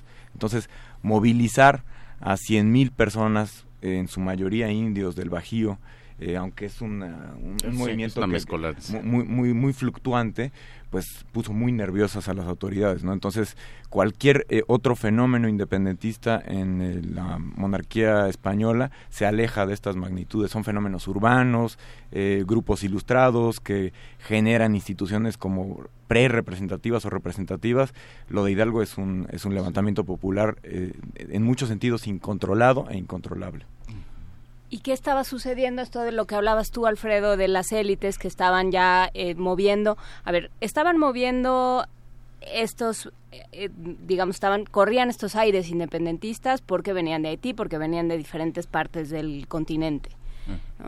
¿Y qué, era lo que se estaba gestando en las élites? Mira, lo, tenemos, tenemos algunas pistas y hay que, hay que contextualizar. la monarquía española ya había caído. Esto es algo que a veces se nos, se nos olvida la monarquía española cayó en 1808, fue sustituida por, otra monarquía española, pero una monarquía española afrancesada, como, se, como se veía entonces. Hay una serie de riesgos, pero también hay una serie de oportunidades. Hay comerciantes que también están viendo esto como una oportunidad. Ahora los británicos son aliados y entonces ahí hay posibilidades de comercio y de, y de otras cosas. Eh, y sabemos que, algunos, que hay algunas personas, particularmente algunos mineros, que están involucrados en conspiraciones para, para, eh, para tener autogobierno, vamos a dejarlo así, porque tampoco es claro qué se entiende por independencia en ese momento. Hay, un, hay por ejemplo, un panfleto eh, que, hecho por un individuo, Julián de Castillejos, es un pasquín que aparece pegado en, las, en los muros de distintas ciudades un año antes, en 1809. Julián de Castillejos es de una familia de comerciantes muy importante en, el istmo de, Tehuantepec. Y eh, que lo que dice es, seamos leales a Fernando VII, proclamemos la independencia algo que, hoy nos podría parecer contradictorio y tratamos de explicarlo en nuestros términos.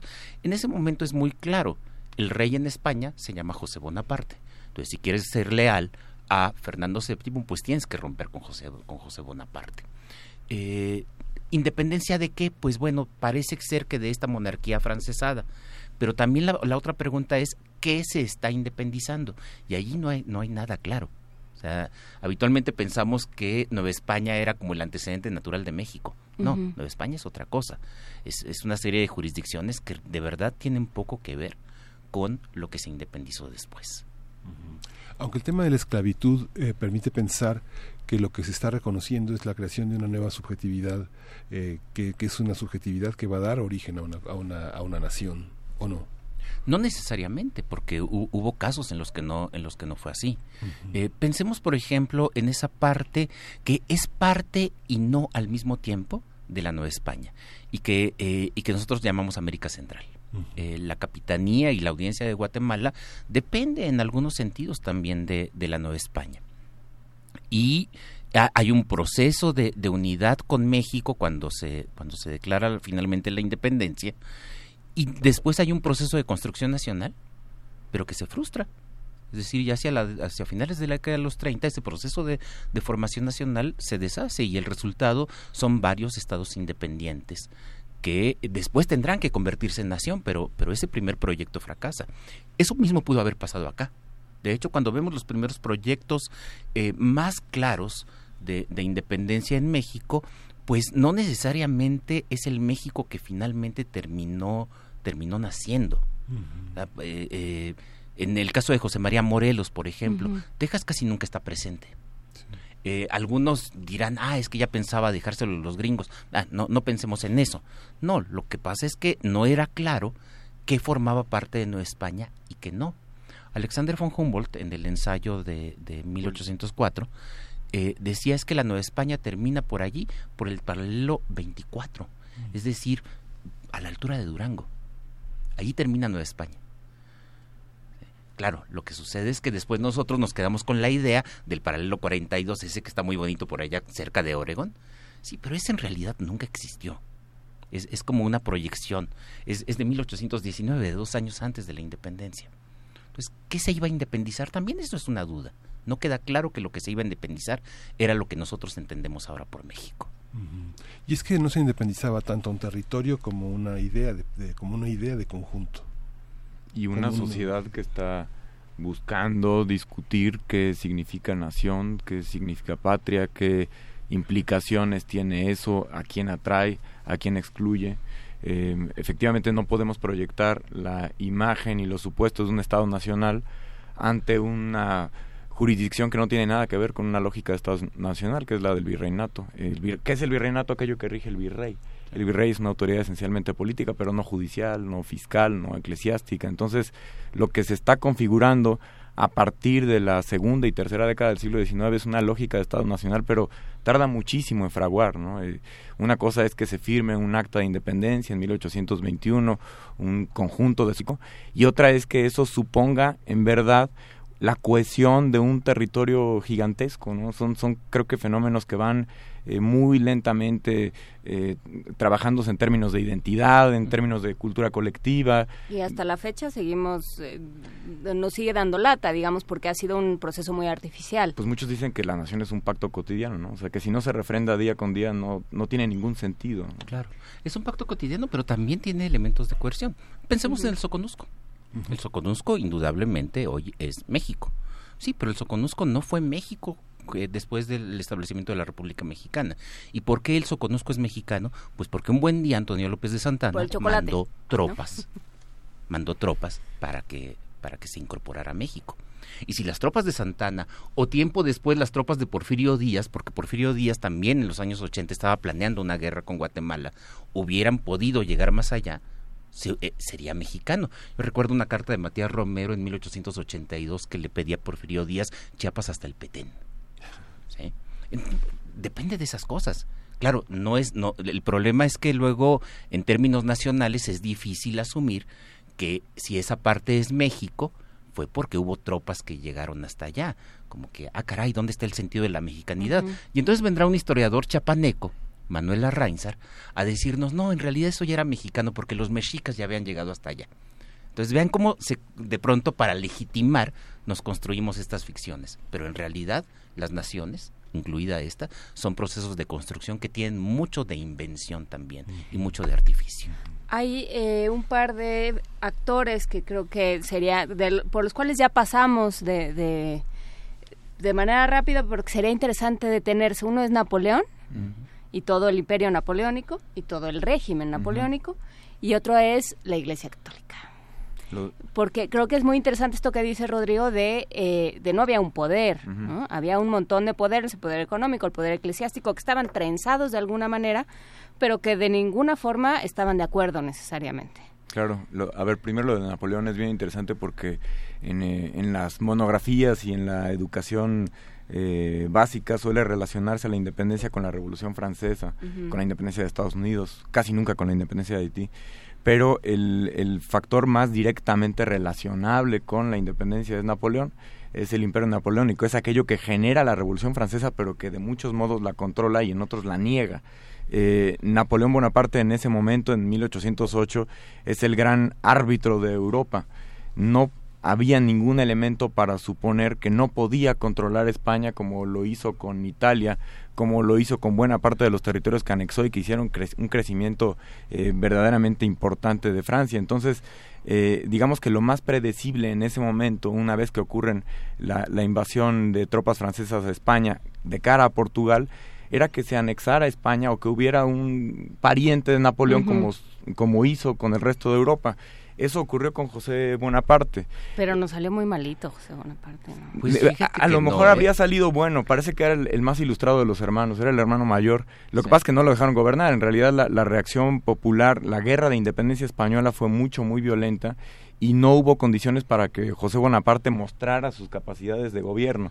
Eh, ¿Qué habría hecho con América? ¿Quién sabe? Pero fue el primer esfuerzo por incluir a americanos en un organismo de gobierno que fue la, la Asamblea de Bayona. Entonces quizás a partir de ahí eh, las instituciones metropolitanas comenzaron a mirar a América de otra forma para tratar de incluirla en las decisiones políticas. Sin Bayona probablemente habríamos encontrado una asamblea de Cádiz muy distinta, con una, eh, eh, digamos, una idea de, inclusión americana muy distinta a lo que en realidad ocurrió.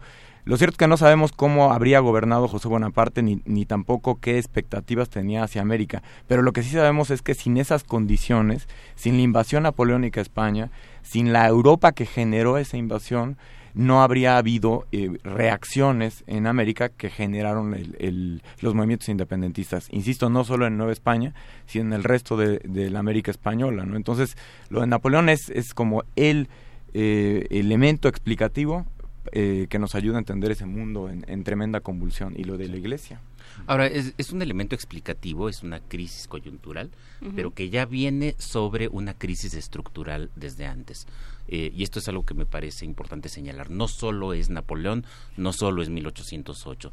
Es una monarquía que cada vez está más requerida de recursos, es una monarquía que cada vez tiene órganos de gobierno más desgastados y que finalmente va a buscar recursos en América es quién le puede dar recursos. En muy buena medida la inclusión de los americanos en el proceso de la monarquía se debe a eso, se debe a que necesitamos dinero los españoles necesitan dinero de, eh, de, América y entonces hay que pedírselos, pero si, si se los voy a pedir, les voy a dar también representación. Eh, y es una representación muy coja. Es esta representación en las Cortes de Cádiz. Eh, para darnos una idea, hay un diputado por cada 50.000 españoles peninsulares y hay un diputado por cada provincia en Hispanoamérica. Entonces es una representación muy flaquita de la parte americana que va a generar otro proceso que, pensando en, la pregunta inicial de, este programa, que hubiera pasado si sí, pues también nos hablaría de un, de, un proceso político de gran escala que es el que tiene que ver precisamente con el liberalismo español y las Cortes de Cádiz.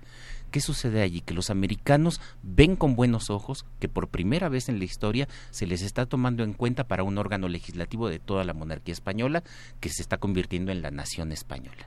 Pero al mismo tiempo está la queja porque nos están aceptando, pero no en igualdad de condiciones hay menos representantes de América que de España, lo cual es natural. Si España tenía cerca de 10 millones de habitantes en ese momento, eh, y América tiene como 15. Entonces, eh, pero por lo menos, por lo menos tendríamos mitad y mitad o, o, un poco más de representantes americanos que de españoles, algo que por supuesto nunca hubieran, nunca hubieran permitido. Y esto genera toda, genera toda una discusión en torno a la posibilidad de crear una monarquía, una nación eh, eh, global, una nación que eh, con presencia en Europa, con presencia en América y con presencia en Asia. Es, el, es un experimento nunca antes visto y que fracasó también en muy buena medida por esta incapacidad de otorgar igualdad a estos dominios que, están en ultramar y que tienen la mayor parte de la población de la monarquía. Y lo de la iglesia también es bien interesante. Eh, habría que em, plantear una iglesia como un actor político muy diverso. es, muy difícil entender a la iglesia como una, entidad monolítica que tiene solo un conjunto de intereses bien definidos. Una cosa son los curas de pueblo, el clero bajo y otra cosa es la jerarquía eclesiástica. eh, a la insurgencia se le suele vincular pueblo. Hidalgo no era uno de ellos. Una cosa es que fuera cura de pueblo y otra cosa es que perteneciera a esos sectores bajos. Es, que, fuera cura de pueblo. Exactamente. O sea, ya había sido rector del Colegio de San Nicolás en, Valladolid. Em, me parece que era una de las cabezas más ilustradas de ese momento en, en el Virreinato de la Nueva España. Pero otra cosa es la jerarquía eclesiástica. Desde el primer momento reprueban la rebelión y reprueban aún más que sean algunos curas los que estén involucrados y encabezando al levantamiento popular de 1810.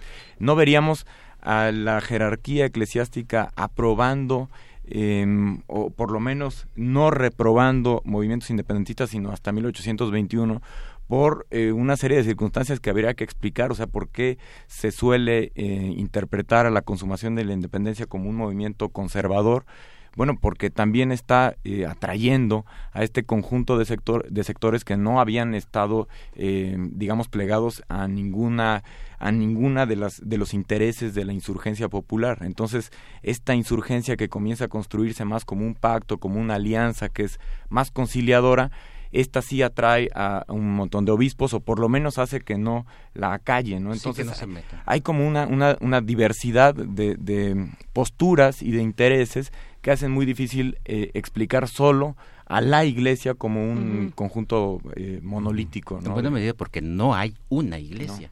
lo, que tenemos es un, clero enormemente diverso. Yo siempre he insistido para, para ese periodo y los anteriores, no hablemos de iglesia, hablemos de clero.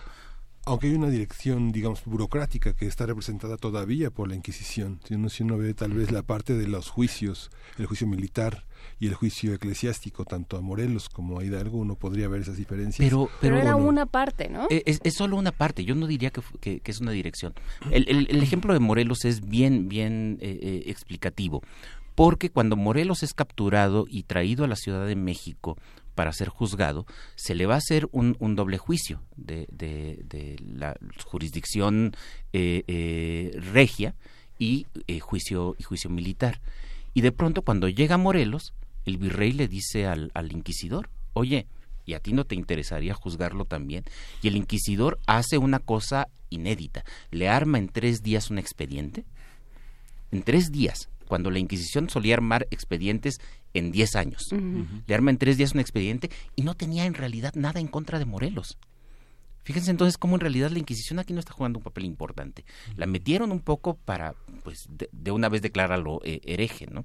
Pero no, eh, no tenía un papel importante, a diferencia de con, bueno, Hidalgo. Lo que pasa es que la Inquisición que juzga a Morelos ya está siendo muy debilitada, o sea, acaba de ser restablecida por el regreso del absolutismo en 1815, y en cambio la que juzga Hidalgo todavía tiene una, una inercia que, aunque va de bajada, eh, tiene capacidad de juzgar a Hidalgo y de, emitir un decreto de, excomunión, un edicto de excomunión muy pronto, y al final sí tiene un un peso, ¿no?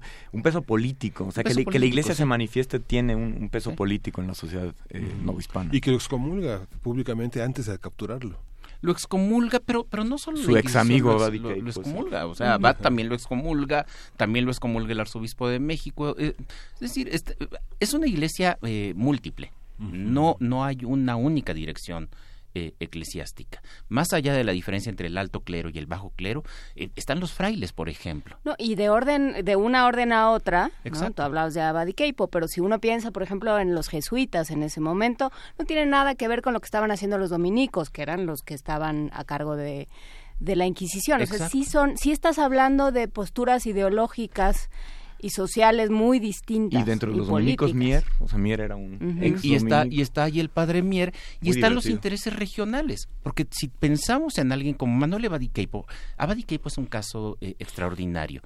Eh,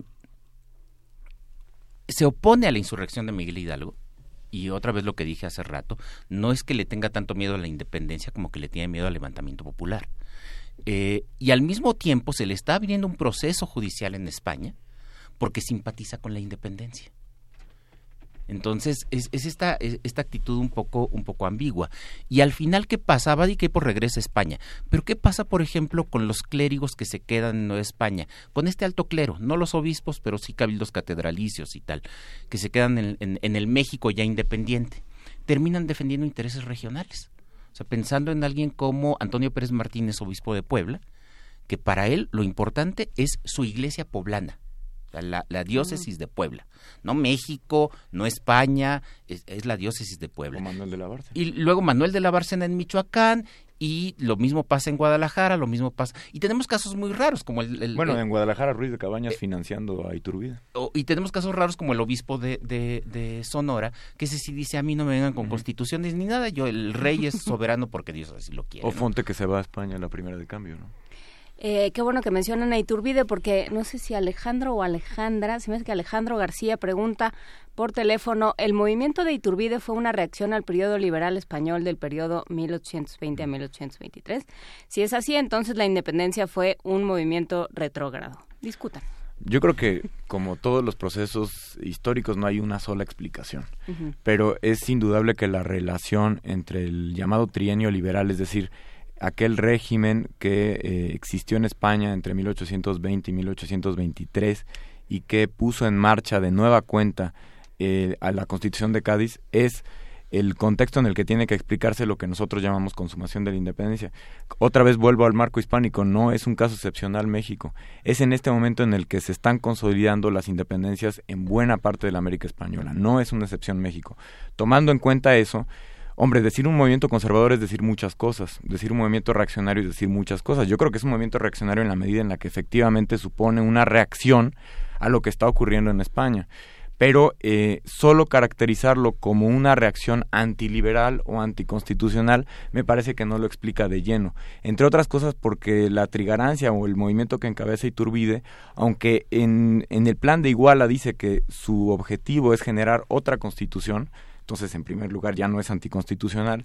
Conforme va avanzando en, la mayor parte de las provincias, las provincias ya están funcionando en términos constitucionales. Entonces, el movimiento de la trigancia quiera o no, se ve obligado a mantener la vigencia constitucional y así funciona en realidad el imperio mexicano con la vigencia constitucional. Esta es una inercia liberal aunque haya habido una rectoría más o menos conservadora, porque efectivamente la triganancia busca mantener, por ejemplo, la foralidad a la iglesia o a los militares, hay, inercias eh, claramente conservadoras, buscan conservar cosas que estaban en riesgo, que el régimen liberal en España ponía en riesgo también creo que tendríamos que considerar aquella otra maquinaria constitucional que había echado a andar, por ejemplo, mil ayuntamientos en toda la Nueva España. O sea, son mil ayuntamientos cuando antes había 20 o 30. Y, no solo son estos mil ayuntamientos, sino que son las diputaciones provinciales que están planeadas por la Constitución de, Cádiz, la Constitución liberal.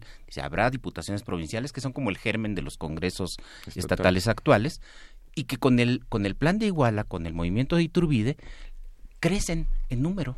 Es decir, en algunas provincias donde antes no había diputación provincial, deciden unirse al movimiento de Iturbide a cambio de que se les reconozca tener una diputación provincial, es decir, a cambio de que se les reconozca tener autogobierno. Y este es, otro punto al que yo me quería referir desde hace rato. Cuando hablamos de independencia, casi siempre lo pensamos en términos de independencia nacional. Pero la verdad es que hay muchas clases de independencia. Es decir, eh, eh, los hijos pueden ser independientes de los padres. Es que toda independencia relativa. Eh, toda independencia relativa. Y, al final, incluso los términos independencia y, emancipación son metáforas. O sea, cuando se decía, ah, es que la Nueva España es una colonia que ya está madura, y entonces ya llegó el momento de separarse de la madre patria. Vean el, uso de estas metáforas eh, muy organicistas. son términos que vienen del derecho civil. Exacto, y entonces ya está en tiempo de emanciparse. Eh, lo cual de, de, pronto nos genera un montón de problemas, porque si decimos que la patria nació en algún momento, no va a faltar aquel que diga, oigan, ¿y cuál es el padre de la patria? Y viene el pleito entre Hidalgo y Turbide y todas estas cosas, que la verdad es ridículo. En términos estrictamente históricos, las patrias no tienen padre, no tienen, no tienen, claro, no, no, no. bueno, Rodrigo ya está pensando en otra, en otra cosa. y estas muchas independencias implican también la capacidad de poder formar parte de otros cuerpos, aunque tengas autogobierno, que es lo que finalmente sucede con el federalismo. Es decir, tenemos el Estado libre e independiente de Jalisco, el Estado libre e independiente de Puebla, de Yucatán, etcétera, que deciden en un determinado momento formar una, federación, es decir, ceder parte de su independencia. Y hay algunos historiadores que creen que esto hubiera sido posible dentro de la monarquía española. Es decir, mantener a Fernando VII como monarca o algún Borbón como monarca, que es finalmente lo que quiere el plan de Iguala, al mismo tiempo que tener independencia. Y para aquellas personas que creen que esto es imposible, pues hay que pensar en el Commonwealth británico que durante mucho tiempo ha mantenido, y en muchos casos ha mantenido a la reina de, Inglaterra como su propia, como su propia reina, pero que se manejan de manera, de manera independiente. Son Estados Unidos. Es bien interesante esto porque en, en, justo en 1821, ya cuando el movimiento de Turbide está creciendo, en plenas Cortes de Madrid, o sea, en el máximo organismo representativo y legislativo de la monarquía española, hay lo que hoy llamaríamos una bancada, la bancada novohispana, que presenta un proyecto que es eso, es una Commonwealth, o sea, es partir a la América española en tres secciones.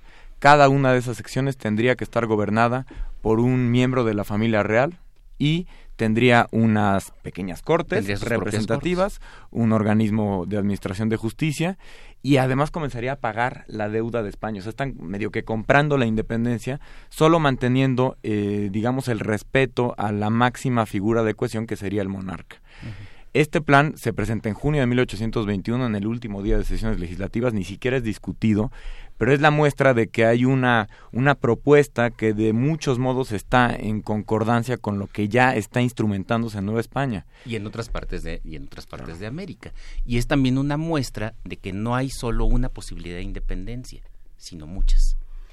Y creo que para, para cerrar sería interesante, este no es el tema y es un tema extensísimo, pero asomarse un poquito a esta idea de los motores de la historia porque, porque de pronto empiezan a salir, hay un par de teorías de la conspiración, ¿no? que tienen a la Iglesia Católica, como siempre, su villano favorito detrás, pero también a los masones, que es otro también de los sospechosos comunes.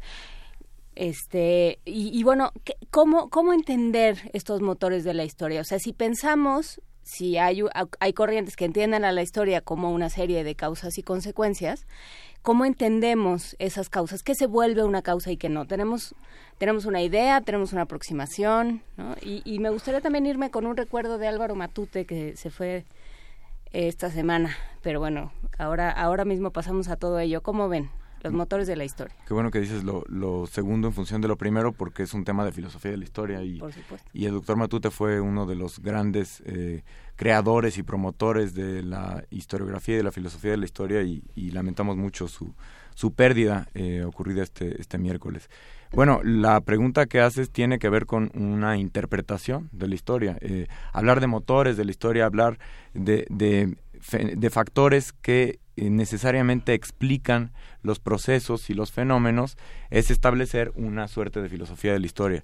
Em, yo creo que hoy en día somos muy, muy escépticos con respecto a eh, comprensiones que lo expliquen todo. Hoy en día creo que más bien eh, lo que construimos son explicaciones multicausales. Eh, nos gusta eh, restituir la complejidad de los procesos históricos. O sea, no todos son los masones. No todos son los masones, no la no toda la iglesia pero, pero no quiere decir que los masones no tengan una importancia, no quiere decir que la iglesia no tenga importancia. El, creo que la labor de una explicación histórica sólida es conjugar una serie de elementos que nos ayuden a dibujar una escena más compleja todas aquellas explicaciones que tienden solo un factor o un eje explicativo, eh, francamente llaman la atención, es decir, son, son débiles. La realidad es mucho más compleja y mucho más rica que eso. Es, mucho más compleja, pero además es, muy curioso porque eh, eh, cuando Juan Inés nos recuerda esto que se, se, está viendo en las redes sociales de, de una última causa, casi siempre son causas conspirativas. Es decir, como si hubiera una voluntad de alguien que está planeándolo todo. Eh, y es muy curioso porque durante mucho tiempo, eh, aunque ya no confiamos tanto en eso, los historiadores pensábamos en otra clase de causalidad necesaria, pero que, pasaba más por procesos económicos, por ejemplo, o por condiciones sociales, eh, menos, voluntaristas.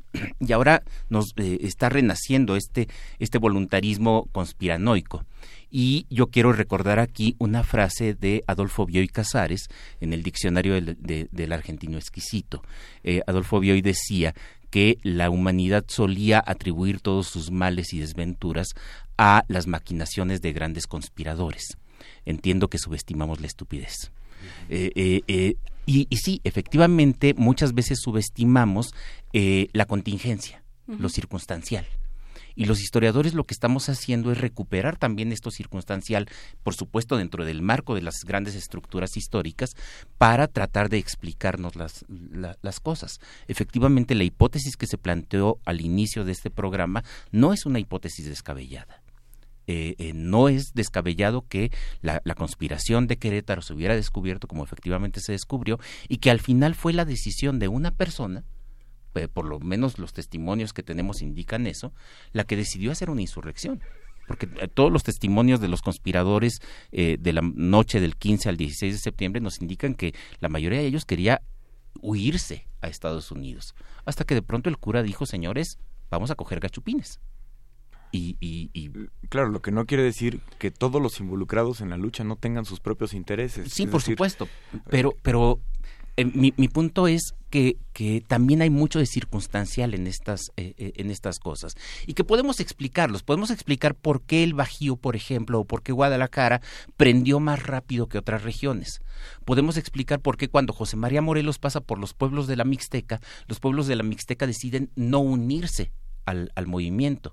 Decimos, oye, pero son indios, son pobres, son conquistados, debieron haberse unido, sí, pero no tenían motivos para, para hacerlo.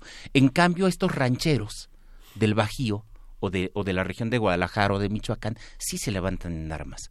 Eh, allí hay elementos estructurales que nos permiten explicar, explicar esto, pero también efectivamente hay elementos más inmediatos, Napoleón y Turrigaray. Pensamos mucho en Napoleón, pero se nos olvida que el virrey también fue destituido en Nueva España y también hay por allí un montón de, problemas, sobre todo con Ignacio Allende, que insiste en que el legítimo virrey debía ser Iturrigaray y no todos estos que vinieron después de, él, después de que fuera destituido.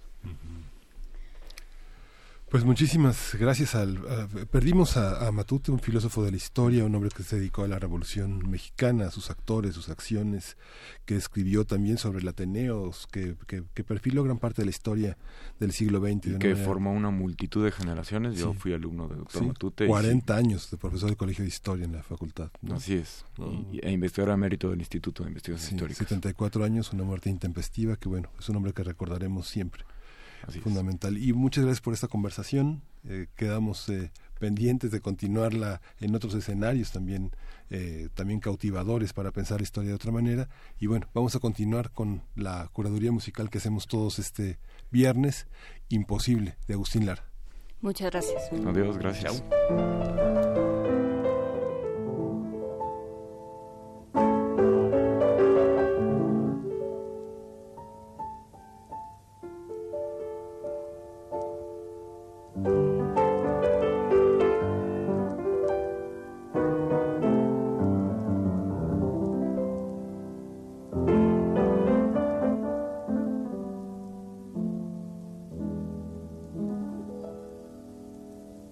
Yo sé que es imposible que me quieras, que tu amor para mí fue pasajero y que cambias tus besos por dinero, envenenando así mi corazón.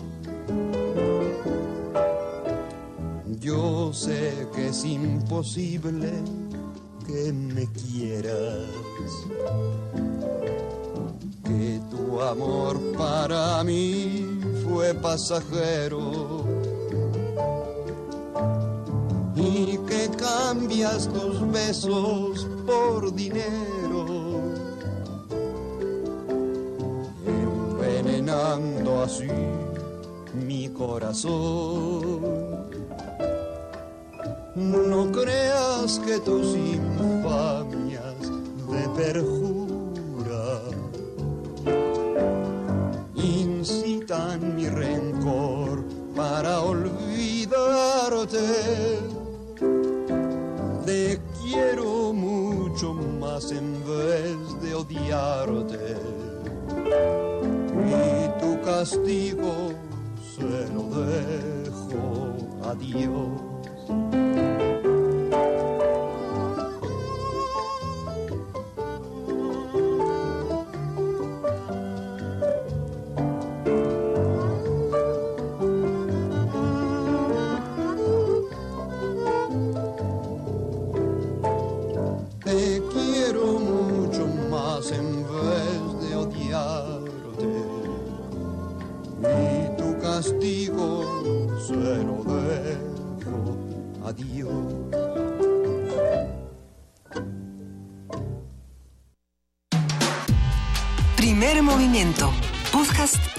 en directo en www.radio.unam.mx.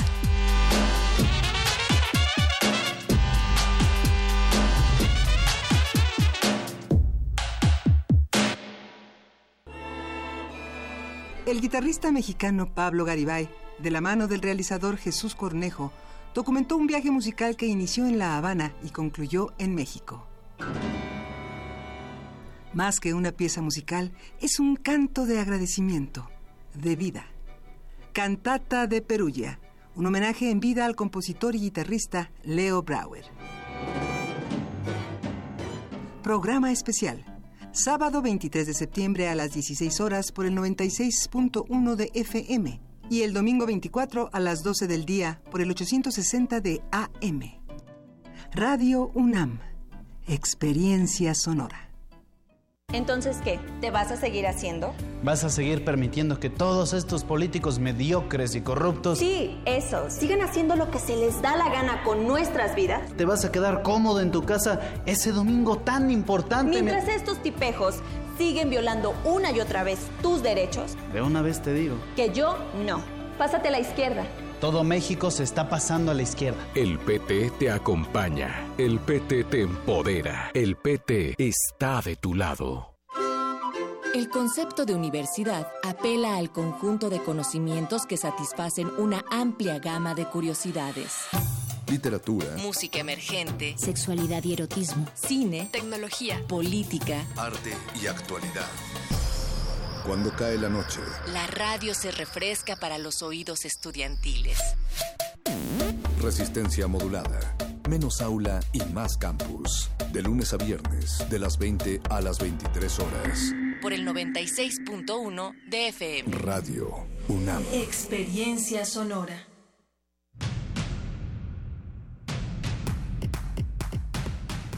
Prisma RU cambia de piel y se cubre de azul sonoro. Ahora más información universitaria, más puntos de vista, análisis sobre los temas nacionales e internacionales. Todo visto desde la óptica universitaria. Relatamos al mundo. 18 de septiembre, espéralo. Prisma RU. Lunes a viernes de 1 a 3 de la tarde. 96.1 FM. Radio UNAM. Experiencia sonora. Búscanos en redes sociales, en Facebook como Primer Movimiento UNAM y en Twitter como P Movimiento o escríbenos un correo a primermovimientounam.gmail.com. Hagamos comunidad. Y ya son las 9 de la mañana con 3 minutos. Hoy es viernes 15 de septiembre. Habrá mucho tránsito, habrá mucho que discutir. Estamos en arroba P Movimiento, en Diagonal Primer Movimiento UNAM y por supuesto en el 55 36 43 39. Juana Inés de Esa, Miguel Ángel Quemay, Luisa Iglesias. Y todavía tenemos muchos contenidos que seguir discutiendo. Tenemos aquí, ya, ya tenemos la novela, ¿verdad? La de César Tejeda, la tenemos aquí en nuestras manitas. Faltará todavía discutir muchas cosas ¿Regalar boletos? ¿Cómo de que no? Para los que nos escuchan, acá tenemos unos buenos. Vamos a regalar boletos. El taller coreográfico de la UNAM celebra el grito de independencia con su tradicional festival mexicano 1, integrado por una selección de danzas de Gloria Contreras. El programa lo conforman El Mercado, Égloga, Sinfonía India, Intermezzo, Redes y Danzón, con partituras de Blas Galindo, Leonardo Velázquez, Carlos Chávez, Manuel M. Ponce, Silvestre Revueltas y Arturo Márquez en ese orden. De la maestra Angelina Genís presentarán la danza del venado, música tradicional yaqui, y tenemos cinco pases dobles para la función del próximo domingo 17 de septiembre en la sala Miguel Covarrubias del Centro Cultural Universitario. Los se entregan el mismo día de 11.30 a 12.15 horas en la mesa de relaciones públicas que está instalada en la entrada del recinto. Esto es por teléfono. Llame aquí Miguel de Servicio Social le contesta y, ya Sabe, que puede contar con esos boletos. Es una es un programa muy padre, muy enriquecedor. Estará bueno. Totalmente contrastante a este al ballet folclórico de México. Es totalmente la visión geométrica de ese mundo, ¿no? Pues a ver si nos vamos para allá, 55, 36, 43, 39. Y tenemos también boletos que vamos a regalar para la comunidad que nos escucha y que nos visita a través de Facebook. ¿Qué vamos a dar por allá, Miguel Ángel? Sí, es cinco cortesías también dobles para la obra El misterio de las niñas desaparecidas, también el domingo 17 de septiembre a las 12.30 horas en el Teatro Orientación del Centro Cultural del Bosque, que está tras el Auditorio Nacional. Esta obra está escrita y dirigida por Berta Iriarte, una de las dramaturgas, una de las mujeres, eh, una de las escritoras más importantes del siglo XX y que continúa productiva y fecunda. Es una obra que participan, es una historia que nos eh, niños pájaros y actores intentan resolver el misterio de unas niñas desaparecidas. Es una eh, obra recomendada a partir de niños, a partir de seis años, y se va a entregar por Facebook. Hay que, hay que poner eh, una intervención con su nombre y tenemos cinco pases dobles. A ver, pero yo quiero entender algo. Esta es una obra para niños. Sí, es una de teatro infantil. Pero tocando temas bastante fuertes, al parecer. Sí. Pues vamos a ver de qué se trata. Los que se vayan a, a, la sesión de taller coreográfico o a esta obra, Las Niñas Desaparecidas, El Misterio de las Niñas Desaparecidas, cuéntenos la próxima semana qué fue lo que vieron. Mándenos postales sonoras en primermovimientounam.gmail.com.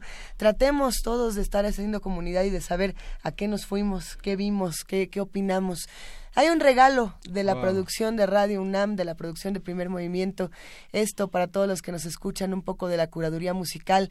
Juan Rocha, con voz en punto, bésame mucho.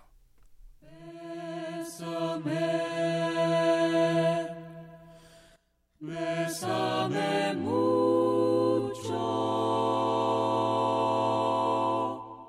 como si fuera esta noche la última vez. Bésame, bésame, bésame mucho. Que tengo miedo, que tengo miedo perderte, perderte después. Bésame, bésame, bésame mucho, bésame mucho. como si fuera esta noche la última vez, sí, la última vez, bésame, bésame mucho, tengo miedo a perderte, perderte después, quiero tenerte muy cerca, mirarme en tus ojos, verte junto a mí, Piensa que tal vez mañana yo ya estaré lejos, muy lejos de ti. Bésame, bésame, bésame mucho, mucho, como si fuera esta noche la última vez, sí, la última.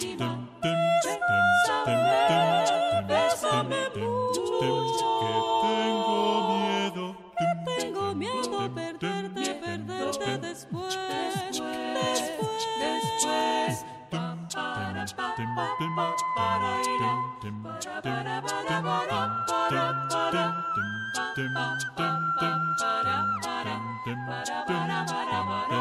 pa, pa, Quiero tenerte muy cerca, mirarme en tus ojos, verte junto a mí. Piensa que tal vez mañana yo ya estaré lejos, muy lejos de ti. Bésame, bésame mucho, mucho, como si fuera esta noche la última. Bésame, la Bésame, mucho. tengo miedo. Que tengo miedo. Que tengo miedo. Que tengo miedo. Perderte después. Bésame, bésame, bésame. Ay, Bésame mucho. Primer movimiento.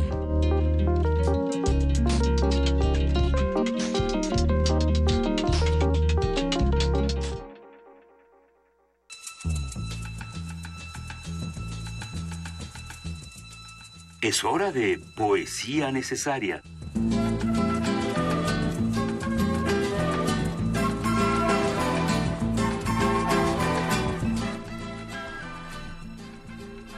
9 de la mañana con 9 minutos y ya estamos en la última parte de esta, en la última hora de este viernes 15 de septiembre. En estos días de pronto cargados de símbolos y de pronto tan cargados de, gente que ya con la que pasábamos a lo mejor el grito de que ya no está o que hay formas distintas con las que en las que vamos pasando estos días. Y para ello de Octavio Paz, elegía interrumpida. Hoy recuerdo a los muertos de mi casa. Al primer muerto nunca lo olvidamos, aunque muera de rayo, tan aprisa que no alcance la cama ni los óleos. Oigo el bastón que duda en un peldaño, el cuerpo que se afianza en un suspiro, la puerta que se abre, el muerto que entra. De una puerta a morir hay poco espacio, y apenas queda tiempo de sentarse, alzar la cara, ver la hora y enterarse. Las ocho y cuarto. Hoy recuerdo a los muertos de mi casa la que murió noche tras noche y era una larga despedida, un tren que nunca parte, su agonía. Codicia de la boca al hilo de un suspiro suspendida. Ojos que no se cierran y hacen señas y vagan de la lámpara a mis ojos. Fija mirada que se abraza a otra, ajena, que se asfixia en el abrazo. Y al fin se escapa y ve desde la orilla cómo se hunde y pierde cuerpo el alma. Y no encuentra unos ojos a que asirse. ¿Y me invitó a morir esa mirada? Quizá morimos solo porque nadie quiere morirse con nosotros, nadie quiere mirarnos a los ojos. Hoy recuerdo a los muertos de mi casa, al que se fue por unas horas y nadie sabe en qué silencio entró. De sobremesa cada noche la pausa sin color que da al vacío, o la frase sin fin que cuelga a medias del hilo de la araña del silencio, abren un corredor para el que vuelve, suenan sus pasos, sube, se detiene, y alguien entre nosotros se levanta y cierra bien la puerta. Pero él, Allá del otro lado insiste. Acecha en cada hueco, en los repliegues vaga entre los bostezos, las afueras. Aunque cerremos puertas, él insiste. O recuerdo a los muertos de mi casa, rostros perdidos en mi frente, rostros sin ojos, ojos fijos, vaciados. Busco en ellos acaso mi secreto, el dios de sangre que mi sangre mueve, el dios de hielo, el dios que me devora. Su silencio es espejo de mi vida. En mi vida su muerte se prolonga soy el error final de sus errores.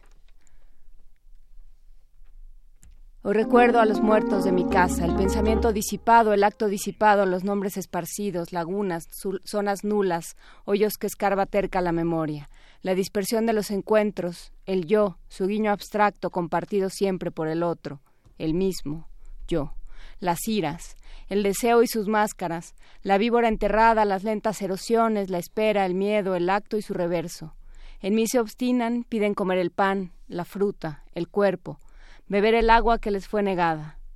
Pero no hay agua ya. Todo está seco, no sabe el pan. La fruta amarga, amor domesticado, masticado en jaulas de barrotes invisibles, mono onanista y perra maestrada. Lo que devoras te devora. Tu víctima también es tu verdugo.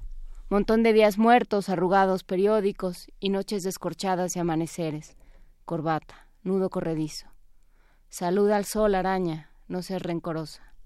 Es un desierto circular el mundo, el cielo está cerrado y el infierno vacío. Primer movimiento. Hacemos comunidad.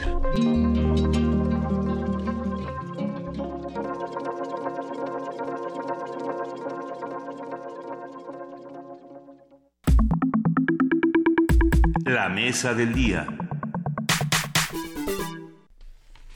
Mi abuelo y el dictador es un libro de César Tejeda.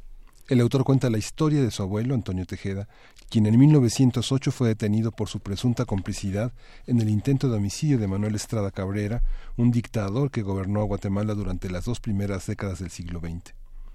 Esta novela de César Tejeda reivindica la figura de su abuelo a través de un ejercicio de exploración autobiográfica, como lo hace en gran parte de su trabajo.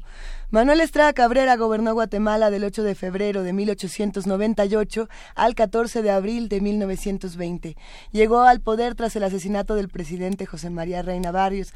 Durante la dictadura se registraron crímenes políticos, tortur perdón, torturas y fusilamientos de opositores. En Guatemala, en tiempos de Manuel Estrada Cabrera, y sobre las formas en que los descendientes pueden exorcizar los demonios de sus mayores, es parte de este trabajo que hace César Tejero. Y bueno, lo presentamos, está aquí en la cabina con nosotros. César Tejeda es narrador, guionista, ha sido eh, becario de la Fundación para las eh, Letras Mexicanas, becario de los jóvenes creadores del FONCA, si no me equivoco, director de la revista de los suicidas, editor de Ediciones Antílope. ¿Y qué más has hecho, César? Pues ya eso es todo. Bienvenido, qué gusto poder platicar contigo. hombre, estoy muy emocionado de estar en tu programa, Luisa. Muchas gracias pues por la invitación. Pues aquí estamos todos listos para charlar. Eh, mi abuelo y el dictador de César Tejeda es un, como todos tus libros, parece que es un, buen tabique. Pero ¿de dónde sale esta idea? ¿Quién, fue tu abuelo y por qué recordarlo en un momento como este? Era muy, me gustó mucho la, introducción que escribieron para, para presentar el libro.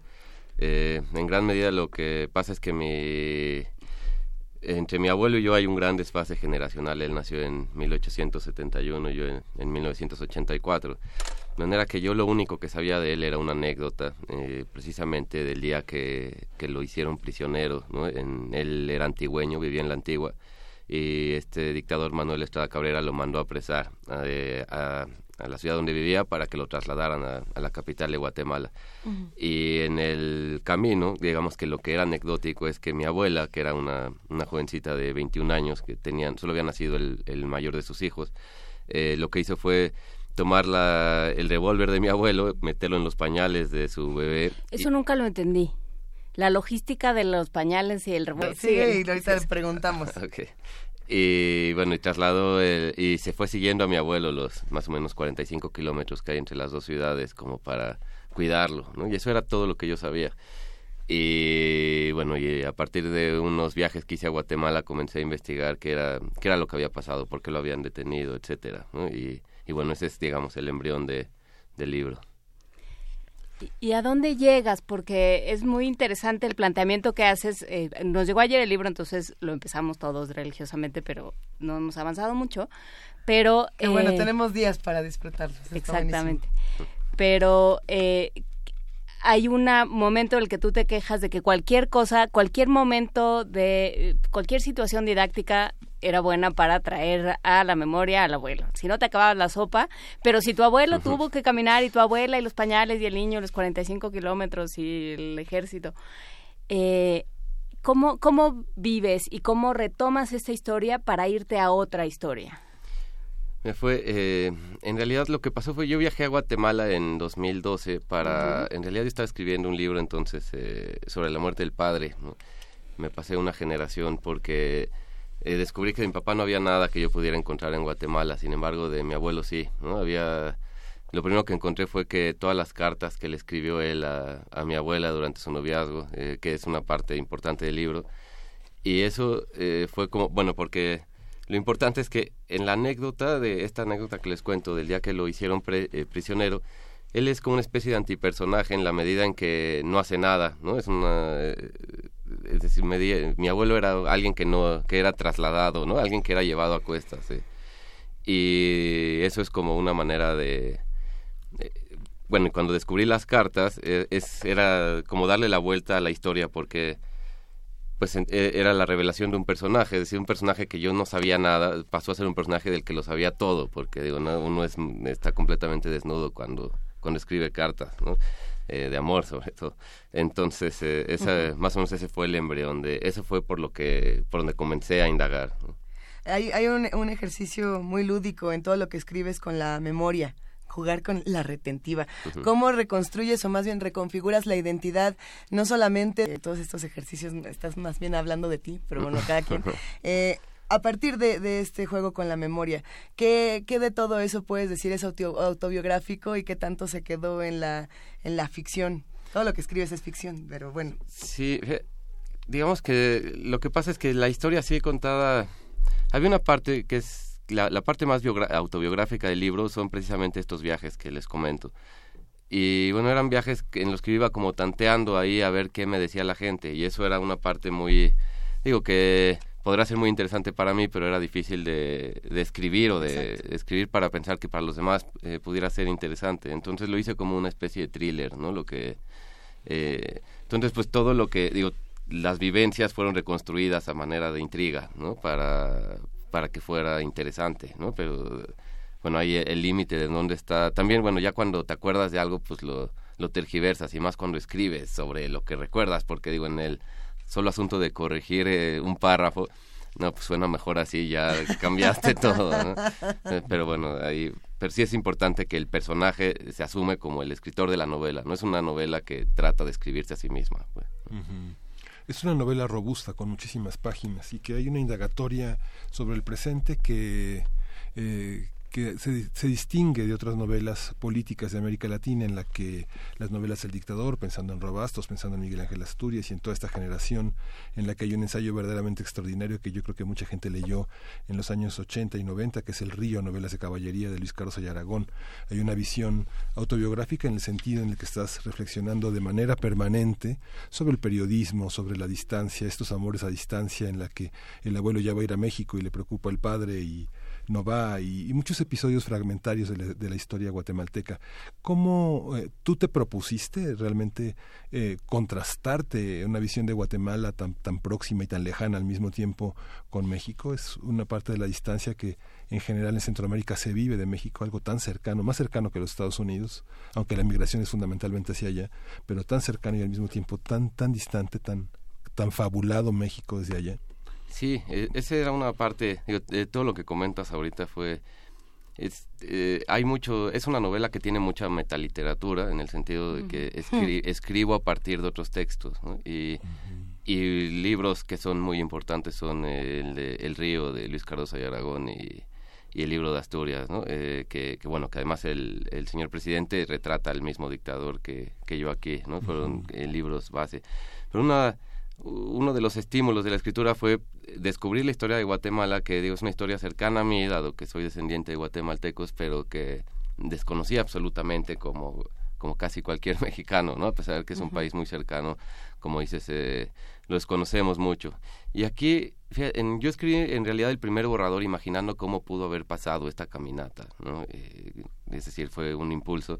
Y después cuando traté de corregir ese borrador desde la perspectiva histórica, fue que comencé a hacer la verdadera investigación y una parte que es muy importante de la novela fue la relación que algunos escritores tuvieron con este dictador, por ejemplo, eh, no sé, el, Rubén Darío, ¿no? Pasó un año ahí eh, escribiendo poemas a sueldo para, para esta Cabrera, ¿no? O eh, Federico Gamboa era embajador de México en Guatemala cuando él era dictador y en los diarios de Federico Gamboa se ve la progresión de su sentir hacia el dictador. En los primeros, este es un tipazo, estoy en el mejor de los mundos y, al final este tipo está loco, no sé qué voy a hacer, eh, todo, toda esa historia que yo, digo, para no cometer ninguna tropelía, ¿no? Por lo menos, eh, de repente fue tan eh, interesante que decidí, que decidí incorporarlo a la novela, ¿no? Entonces es una novela que muy abierta, que está pensada una estructura en la que quepa prácticamente todo lo que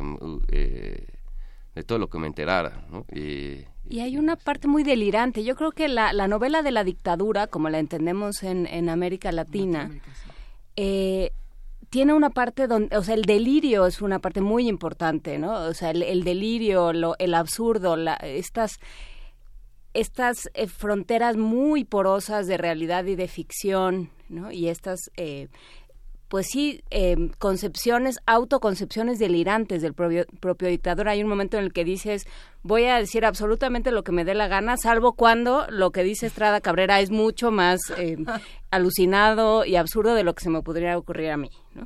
¿De dónde sacas, cómo, cómo se te presenta el personaje?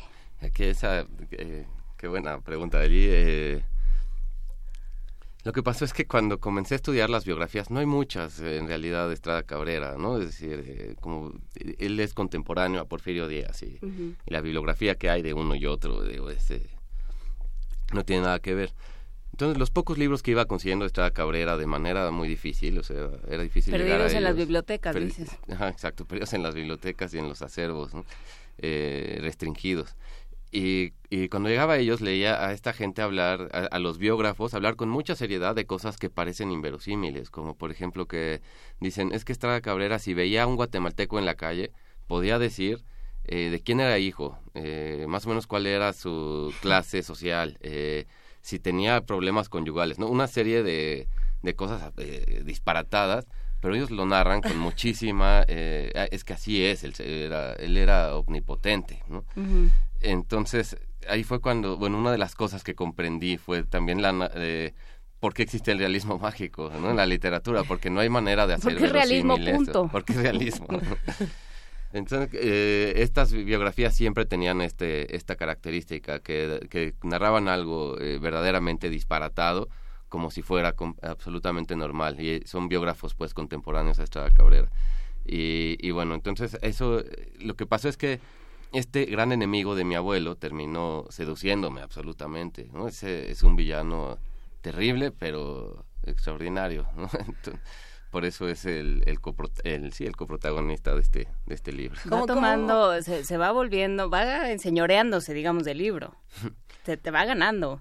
Sí, sí, exacto. Ya de repente ya, o sea, fue un, libro en el que me di cuenta que no tenía mucho control, entonces que nada más iba a escribir y tratar de ordenarlo de la mejor manera posible. Estamos en un año donde hay de dictadores a dictadores.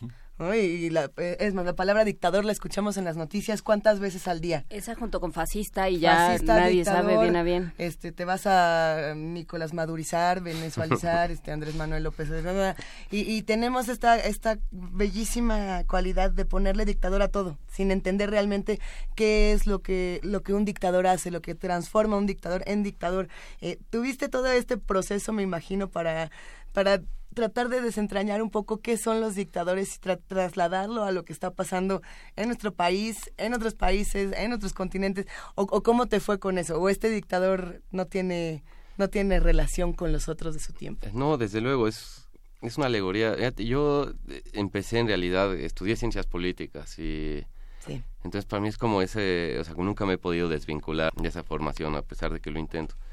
Eh, pero bueno, una, algo que es muy importante, que digamos, la metáfora de la novela histórica que siempre tiene que tener una relación con el presente, en este caso es el peligro de que el, el poder político eh, se dirija hacia la ciudadanía, ¿no? Porque, es, ese es el, el, el gran eh, absurdo de las dictaduras, ¿no? Eh, y bueno, y es ahí en parte lo que...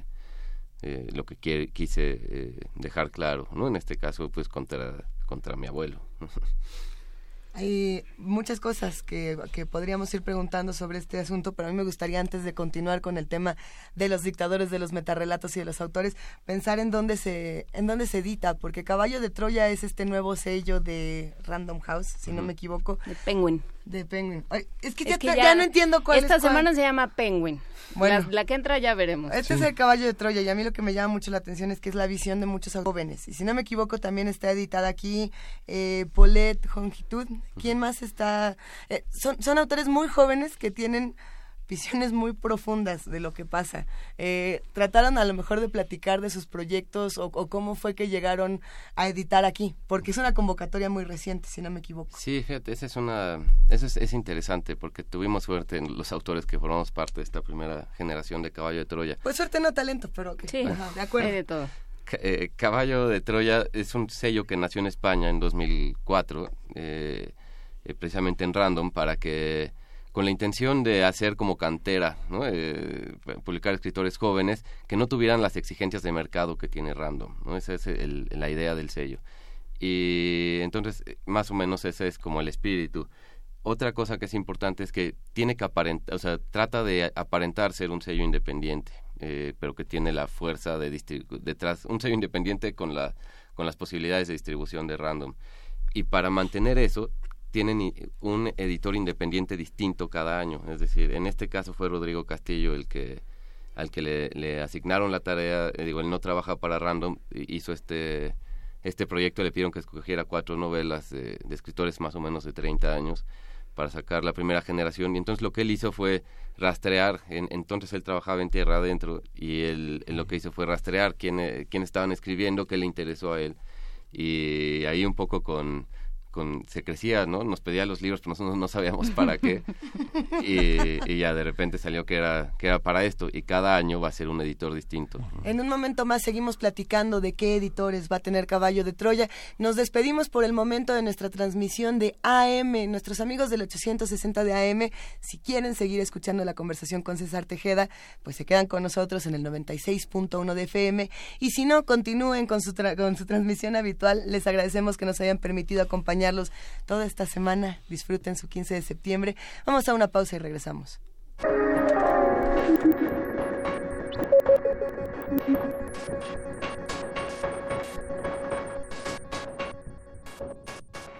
estamos conversando con César con César Tejeda, Mi abuelo y el dictador, esta novela editada por el caballo eh, bajo el sello de Caballo de Troya de Random House. Eh, César, hay una parte en el libro que es una parte, como señalaba Luis al principio, autobiográfica, muy interesante, en la que las referencias autobiográficas en realidad son referencias de una manera de vivir una época, digamos el periodismo, la historia, la política, pero también hay una parte de fuentes muy, muy importantes. Pienso, es inevitable el contraste, seguramente tú que eres un escritor y un lector, conoces a Francisco Gómez la Noche de los Es escritor eh, con el alma mater en la Universidad de Michigan y que habla muy bien el español, pero habla mejor el inglés y que desde una perspectiva muy anglosajona, muy de la historia que escriben los anglosajones en la novela, escribe sobre Guatemala, porque lo considera también desde la lejanía de, la, de los abuelos como un alma que, le susurra al oído desde un español también con, con reverberaciones mayas incluso, ¿no? ¿Cómo ves esta parte de documentar? ¿Cómo documentar una novela como esta, con tantas referencias que alguien que sabe de la historia de Guatemala sabe, que, tienen nombre y apellido y que son referencias reales? ¿Cómo combinarlo con la imaginación? Y cómo tienes, tienes poca tradición, porque hay pocos novelistas que indaguen con esta robustez sobre Guatemala. Pero tienes el señor presidente, por ejemplo. ¿Cómo te desligaste del señor presidente o cómo te vinculaste con Asturias? Sí, mira, con, con Asturias más bien fue vincularme absolutamente, ¿no? O sea, decir, esto, o sea, esta es la novela que eh, es la novela que sin, el señor presidente no existiría mi abuelo y el dictador, ¿no? Entonces eso es tenerlo muy consciente y todo, todo el tiempo hay, hay citas de, eh, continuamente y referencias a... A mí me ayudó mucho esa novela a conocer ese periodo de la historia, porque digo, son 100 años, pero es completamente... Eh, y, es Guatemala, es decir, es, era un país que parecía otro mundo, y, había este, por ejemplo, había un punto, un punto en la historia que a mí, bueno, que mi, por ejemplo, si mi abuelo nació en la antigua, ¿qué, qué hacía? Y que eso lo dice Luis Cardoso y Aragón en el río, ¿cómo es probable, qué, qué improbable es que alguien nazca en la antigua, ¿no? En el, a principios del siglo XX o a finales del siglo XIX, tomando en cuenta que es una ciudad que no debería de existir, eh, que fue, es decir, una ciudad que fue destruida en un terremoto y que se despobló absolutamente y que una serie de necios, de los cuales soy descendiente, eh, decidieron repoblar. Este, había un momento en la, en la investigación en que dije, bueno, que si mi abuelo fue capturado aquí, fue llevado aquí, ¿por qué existe esa trayectoria? Eh, entonces me puse a estudiar ese, la historia de las capitales de Guatemala, que es otra historia delirante, es decir, eh, Guatemala tuvo cuatro asentamientos eh, como capital desde la llegada de los españoles, que es, algo eh, que no pasó en el resto de las colonias. Y, les iban pasando las cosas más terribles, ¿no? Como el, Ciudad Vieja que fue destruida por un volcán, Pero por el agua de un volcán, por el fuego o este terremoto que ellos pues, en ese momento pensaban que era también culpa de los volcanes, digo que además es un, país muy pequeño con muchísimos volcanes, entonces siempre estaban ellos pensando los españoles dónde ponerse que no hubiera un volcán cerca. Y no había manera. no había, no había manera. Entonces esta historia, y, bueno, y, ves, por ejemplo, encontré un libro una vez que me gustó muchísimo, que vienen los registros de cómo decidían cambiarse de ciudad, ¿no? Entonces, eh, nos quedamos o nos vamos, a ver, pero como la ciudad acababa de ser destruida y quedaban muy pocos pobladores, pues entre 100 personas, ¿no? 53 nos vamos, 47 nos quedamos, vamos, ¿no? Entonces, parece, o sea, ese, están los recuentos de los votos, ¿no? O, en estas mismas crónicas dicen, el volcán de agua cuando tembló, tembló tan fuerte que el volcán de agua se abrió en dos, como si aplaudiera, ¿no? Y es algo que está registrado históricamente, ¿no? Pero, pero luego ves eh, te vas un poquito atrás y te das cuenta de que se exagera con el temblor, tanto que dicen, eh, se destruyó un edificio que a la postre, te, eh, si, vas un poquito a los anales de la historia, te das cuenta de que el edificio nunca existió, ¿no? O sea, hay como... Entonces, todas esa, esas contradicciones históricas conforme yo iba escribiendo algo y me iba dando cuenta que era probable que no era cierto, entonces ya era, bueno, pues eh, estoy escribiendo una novela, no me voy a, meter en más problemas, ¿no? O sea, ahí están las fuentes eh, para quien quiera consultarlas, pero yo trabajé con mucha libertad en ellas, sin, sin tratar de, de ser eh, rigorista en, el aspecto histórico. Entonces saliste buscando a tu padre y te encontraste a tu abuelo. ¿Y tu padre está en esta novela o está en otra? Pues, ¿O en eh, dónde quedó? No, esa novela que estaba escribiendo sobre mi padre. En efecto, esta novela empezó como un, como un capítulo de otra novela y después se hizo esto. ¿no? Eh, el, otro libro todavía está ahí en, proceso de escritura. ¿Ya cuántos tomos lleva? que, lo, suspendí absolutamente la escritura para dedicarme a, este de, mi abuelo, que, que era, pues bueno, eh, también eh, es que me gustó mucho que escribieron en la introducción, pues era una manera de, también es una revancha a través de la literatura, tratar de hacer una revancha, es una venganza ¿no? de lo que le pasó a mi abuelo, ¿no? Porque la verdad es que ahorita eh, la pasó durísimo, ¿no? Le pasaron cosas terribles eh, y, por cuestiones y absolutamente injustificadas, ¿no? Y entonces, bueno, eso, eso quise como reivindicarlo a él también, eh, aunque, aunque no lo conocí, pues es, mi abuelo. Estrada es un es un dictador frente a los otros dictadores de la segunda mitad del siglo XX, como tal vez de poca monta, pensando en dictadores como, no sé, como Gómez en Venezuela, como Caspar, Somoza. Rodríguez de Francia. Sí, este, y luego gente como Stronzer y, y Pinochet toda esta parte en Sudamérica. ¿Cómo lo tienes tienes piensas en los dictadores cuando piensas en Estrada o piensas en ese contexto, en la relación con Díaz, con Porfirio Díaz tan cercana, pero al mismo tiempo tan equidistante en, esta, en esta visión de la política y de la concepción de país.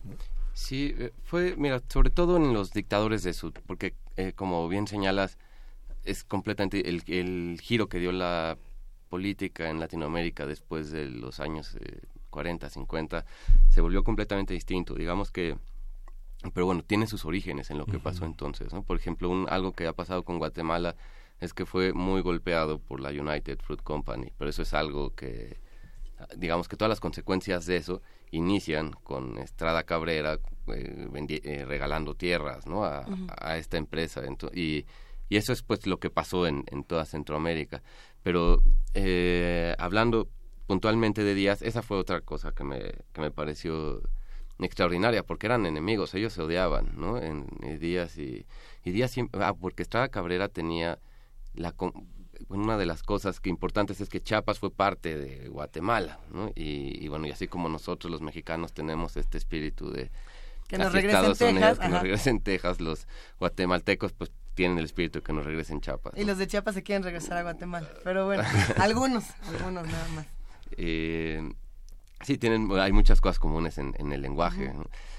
y, bueno, entonces Estrada ahora tenía la obsesión de recuperar Chapa. y, hizo muchas cosas para, para lograrlo, entre ellas eh, envenenar a embajadores mexicanos, bueno, a un ah. embajador mexicano, es decir, hizo eh, financió a, ciertos movimientos de la revolución, es decir, fue una persona que tuvo influencia en la en la política mexicana. Y, bueno, y un poquito antes, porque bueno, le sobrevivió todavía 10 años a Díaz, pero Díaz tenía, todo el tiempo estaba pensando, no, yo a este le voy a, no sé, ya, ¿no? Ya estoy harto de este cuate. Y lo que le aconsejaban a Díaz era, mira, si tú mandas un general a Guatemala, muy probablemente gane, y lo que vas a tener es competencia cuando este general victorioso regrese a México. Y eso fue la, el motivo por el que Díaz aguantó y nunca, nunca dio ese paso, ¿no? porque hay, hay hay hubo invasiones de Guatemala hacia México, es decir, es, una historia que rarísima, pero, pero bueno, muy interesante y que es parte también de, del libro. Y que también, insisto, pasa por la construcción mitológica, la idea, eh, el personaje de la madre del, del dictador, la madre de Estrada Cabrera, Digo, no sé si después a lo largo de la novela vuelve a aparecer, pero el principio en el que en el que narras a esta joven de Quetzaltenango eh, que, que, de alguna manera... Em, no quiero decir, bueno, que decide de alguna manera, voy a tener un hijo y va a ser el, este, y, va de alguna manera como a, hacer lo que yo no pude ser nunca. Y entonces va a ser presidente de Guatemala y van a ser tal día y va a hacer quién sabe cuántas cosas. Y, o sea, digamos, esta, esta idea de la madre ¿no?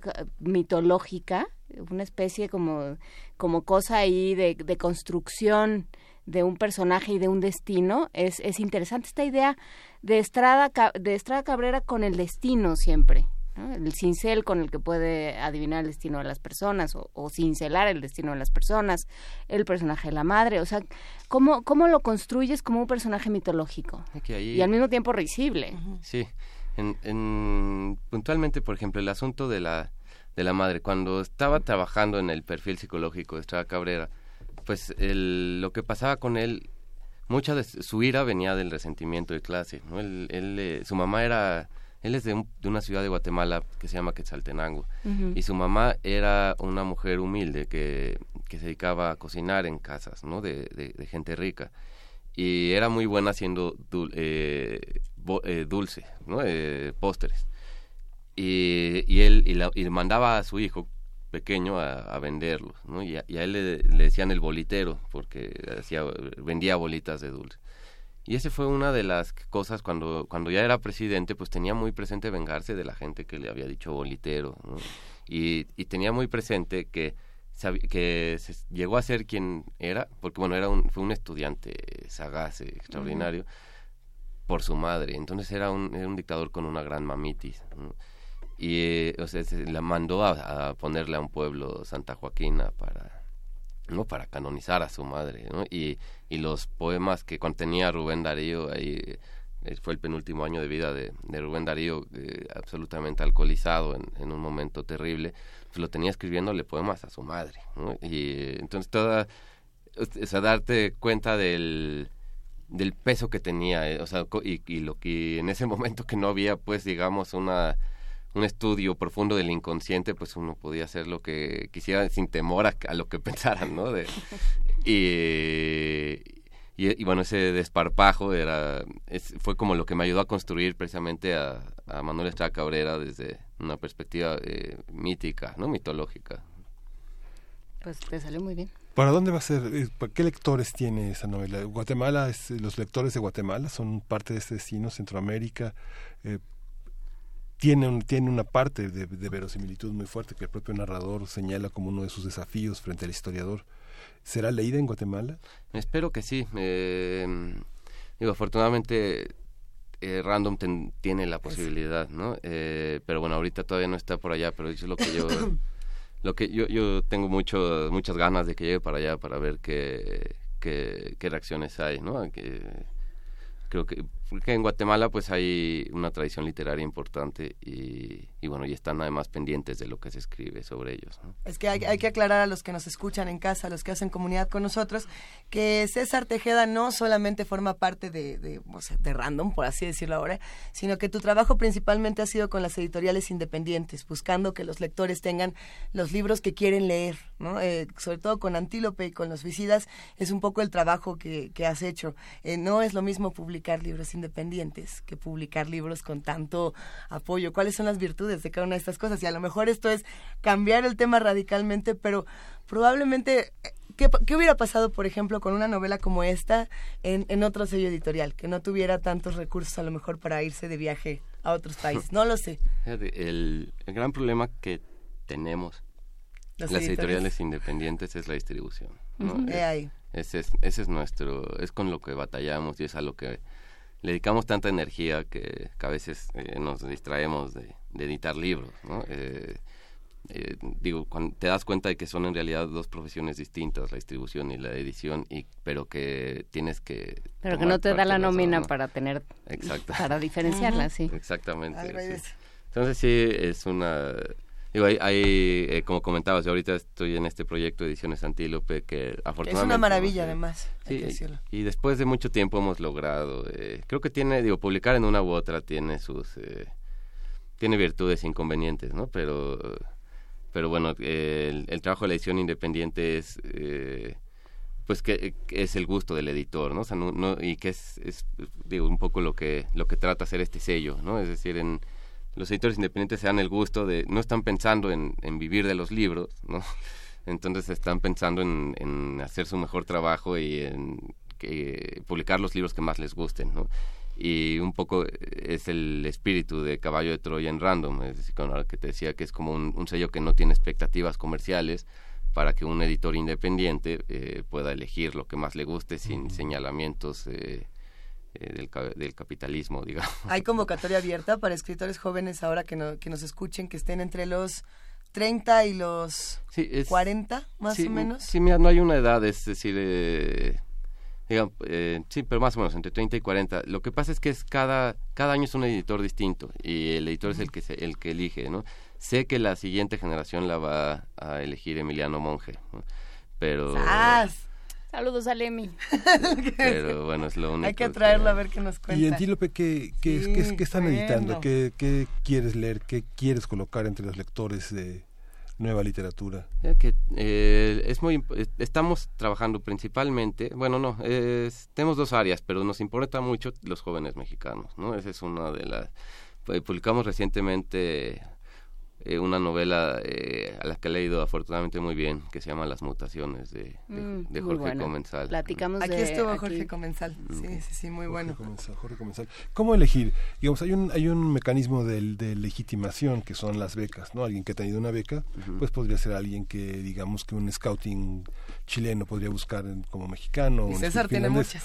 Pero, este, pero, pero esos mecanismos de legitimación pues no son los únicos válidos que existen, ¿no? Digamos, los mecanismos de legitimación tendrían que ser un aparato crítico de académicos que estudien la literatura, digamos ¿Estás hablando de los casabecas bajita la mano? No, no, no, no, no, sino que digamos que los mecanismos que, las, que los estados tienen para decir que es su literatura nacional tiene que ver con una selección de unos autores que este les dan premio, les hacen homenajes, no sé, ¿no? A, unos a, unos cuando cumplen 100 años, a otros cuando cumplen 50, a otros este manera de premiarlos, ¿no?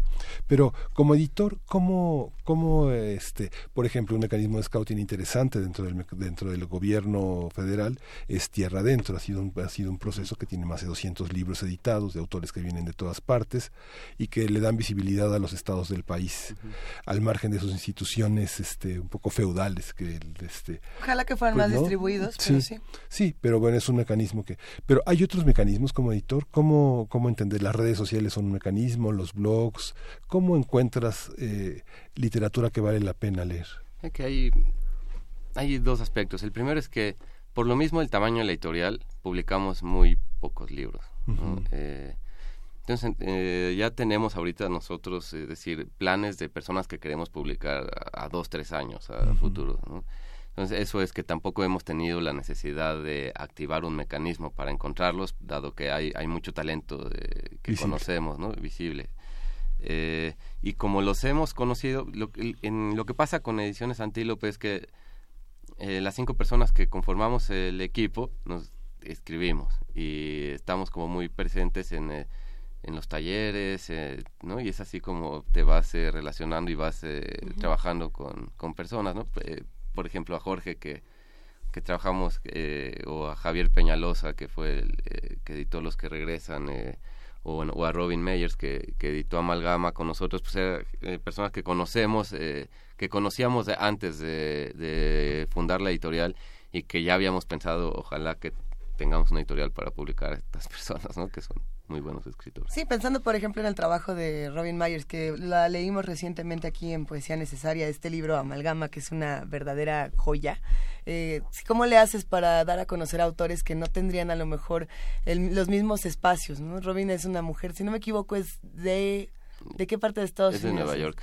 Y viene aquí y es como es que no, no, no, no, entra en la categoría dreamer, ¿no? Pero sí entra en este asunto de tengo, tengo dos voces distintas en donde las voy a compartir. No, bueno, me parece una maravilla. Pero, pero bueno, César, tienes entonces Antílope, tienes esta publicación. Los Suicidas está en una pausa que esperemos que algún día regrese. Eh, ¿Qué sigue? ¿Ahora qué te falta? ¿Qué estás escribiendo? Ah, que, que, quiero retomar ese libro del que del que partió este, ¿no? del papá. El del papá. Eh, y ya, pero ahorita sí concentrado absolutamente en, en, Ediciones Antílope para, para sacarla adelante, ¿no? Que eh, pues, son proyectos que, que quitan mucha energía, pero, pero energía muy bien invertida. A ver, tenemos una pregunta. Dice Laura Esquivel que repitamos el nombre del libro que mencionamos de Polet Jongitud. Se llama Algunas Margaritas y sus fantasmas. Algunas Margaritas y sus fantasmas. Es eh, por cierto, ya lo leí, lo terminé ayer y es un librazo, eh, se los recomiendo ampliamente. Muy buena escritora. Polet, le mandamos un gran abrazo. A ver, que digamos el teléfono para los que se quieran comunicar y seguir preguntándole cosas a César más despacito es 55 36 43 39. Pero nosotros... O lo acabo de inventar. No. No, 55, es que nos quitaron el papelito. 55, 36, 43, 39, nada más que nosotros ya casi nos vamos. Ya casi nos vamos. Y este lugar se va a quedar desierto. Tenemos libros para regalar de mi abuelo no, espérate. Ahorita no. vemos. Nos Nomás que los acabemos, los echamos a la caja o los regalamos aquí. Bueno, pero ya estaremos platicando de más planes. César, ¿dónde te encontramos? ¿En qué páginas? ¿En qué redes sociales? Eh, bueno, en Twitter es arroba César Tejeda, guión bajo A. Y, y bueno, ahí, ahí estoy compartiendo cosas constantemente. Excelente. Pues muchísimas gracias por estar con nosotros. Invitamos a todos a que se acerquen a esta publicación de Caballo de Troya, mi abuelo y el dictador del gran escritor tan joven César Tejeda. Y bueno, pues estaremos platicando muy pronto, querido César. les agradezco mucho la entrevista, eh, estuvo muy ameno. Muchas gracias. estuvo bonito. Este, sí, hay que decir que vamos a regalar los libros una vez que cada quien acabe el suyo, digamos. Yo el mío no lo Tú no porque está dedicado, pero el, resto lo leeremos y lo regalamos para que tenga más lectores. Por supuesto, atentos a la caja mágica. Y ahora despedimos esta conversación con música a petición de Alberto Torres Muñoz, que vamos a escuchar. Vamos a escuchar La Barca de Guaymas de Tegua, la pide Alberto Torres Muñoz.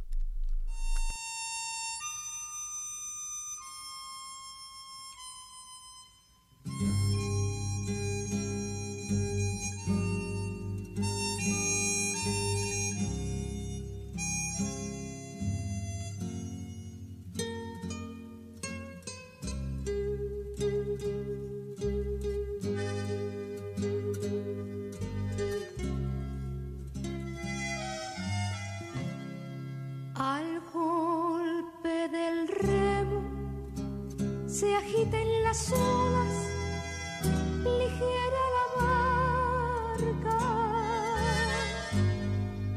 Y al ruido del agua se ahonda mi pena y solloza mi alma. Por tantos pesares, mi amor angustiado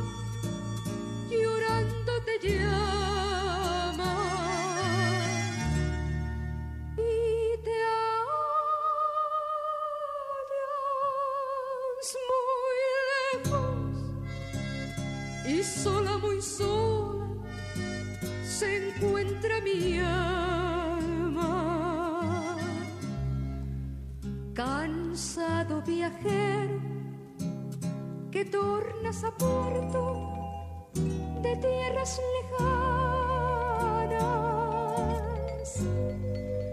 Qué extraño piloto condujo tu barca sin vela y sin anclas. ¿De qué región vienes? ¿Quién hizo pegar tus pelas tan blancas.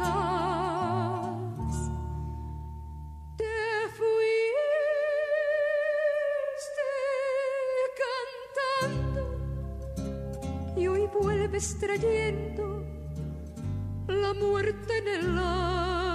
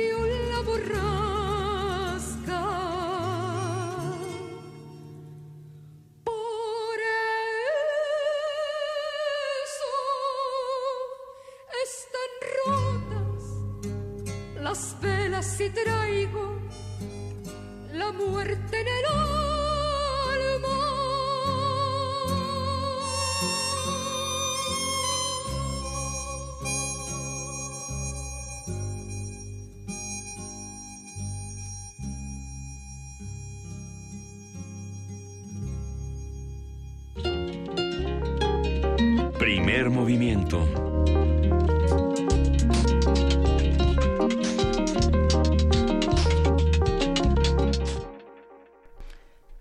la mañana con 55 minutos. Todavía nos queda poco tiempo para despedir esta semana, la última semana exclusivamente radiofónica de primer movimiento aquí en Radio UNAM, porque como les hemos anticipado a partir del próximo lunes, del lunes 18 de septiembre, hay muchos cambios en nuestra universidad. Uno de ellos es que ya tendremos un defensor de las audiencias en radio y en TV UNAM, lo cual nos da muchísimo gusto. Otro de ellos son los cambios interesantes que se están dando en la revista de la universidad, que bueno, uno ya quiere saber qué va a pasar, qué van a hacer, que nos van a contar. Y por supuesto, primer movimiento eh, que ahora también convive con TV Unam y será un placer recibirlos de 8 a 10 de la mañana en TV Unam y de 7 a 10 en Radio UNAM como siempre. ¿no? Algo así. sí, hay que hay que decirlo. Y bueno, sí, la revista de la universidad ya salió con su nuevo formato, ya, ya echó al mundo un número con un formato distinto, mucho más pequeño, mucho más portátil. Eh, que el, que el anterior eh, tú ya lo revisaste. Sí, es un número de, van, a tener la perspectiva de números monográficos. En esta ocasión está dedicado identidades, abren con dos textos fantásticos de eh, Fernando Pessoa mm. y hay, una, hay un eje que es esta revisión de las identidades asesinas en la, parte política que tiene la ejida Guadalupe Nettel, que es la directora, la nueva directora de la revista de Amin Maluf en esta visión de contar la historia desde, otra, desde la otra orilla, desde donde normalmente no es, no es contada y tiene secciones interesantes que tratan de darle una nueva de nuevo peso al ensayo colocándolo en una dimensión breve. Tiene una sección que se llama Panóptico, que incluye cinco secciones. Una está dedicada a la literatura, otra a los libros en general, otra al teatro, otra al cine y otra a las artes escénicas en general. Ah, pues era interesante. y muchas reseñas de libros, poca poesía. Hay un poema muy interesante que atraviesa la revista en su centro, que es de Pura López Colomé, una gran traductora, una poeta muy reconocida, y bueno, pues ya la comentaremos, y muy ricamente ilustrada, parece un pequeño libro de arte, un catálogo pictórico, Interesante, muy interesante. Dentro de las pequeñas curiosidades que uno puede discutir en este programa, justamente Jorge Comensal, el autor de Mutaciones del que estábamos hablando con César Tejeda, forma parte, si no me equivoco, de, los nuevos editores de la revista de la universidad. Sí, justo. Y pues da muchísimo gusto saber que estos jóvenes escritores están entrando a, las revistas y a estas cosas que nuestra UNAM nos proporciona de manera tan maravillosa. Tenemos aquí la revista, creo que la pueden conseguir en cualquier lado y la van a disfrutar está muchísimo. todas partes. Sí, mira el nuevo formato. Es que la estamos aquí manoseando. Ya el lunes las enseñaremos en, la pantalla. a ver, está linda. El lunes en pantalla. Ya, el lunes en pantalla. ¿Ya listos? El lunes en pantalla, pero por lo pronto, más penados que nunca, por lo pronto nos vamos con música. Música para despedirnos. Gracias a todos los que nos han acompañado en el 96.1 de FM, en el 860 de AM y en www.radiounam.unam.mx. ¿Con qué cerramos, querida Juana Inés? Ah, con los ganadores del taller coreográfico pero lo que ahorita vamos a la canción mística, pero por lo pronto, para el taller coreográfico ganaron boletos Alicia Martínez Álvarez, Nayeli Gutiérrez Trejo, Flor Mendoza Vázquez, Evangélica Martínez y Evaristo Salgado Micona. Entonces, todos ustedes tienen boletos para el taller coreográfico, ya se les darán las instrucciones por los medios correspondientes. Por lo pronto, vámonos, vámonos ya, por favor, de esta semana. La canción Mixteca de Alejandro Markovich, que la pidió... Hijo, es que Jorge Rueda. Jorge Rueda, muy Jorge a Jorge Rueda. Pues gracias a todos los que hacen Primer Movimiento. Es un trabajo que hacemos con muchísimo cariño. Nos despedimos y nos escuchamos la próxima semana. Hasta la próxima semana. Esto fue Primer Movimiento. El mundo desde la universidad. Y al verme tan sola y triste,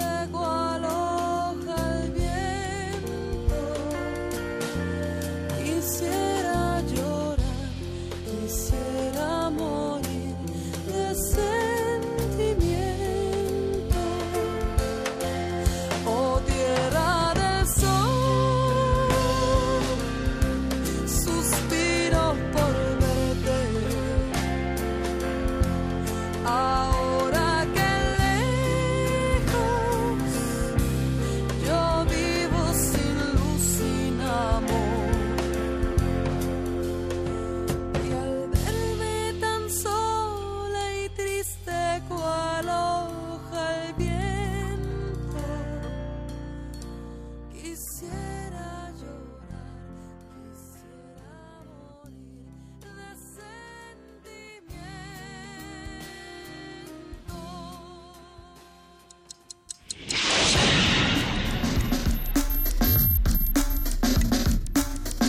Radio UNAM presentó Primer Movimiento. El mundo desde la universidad.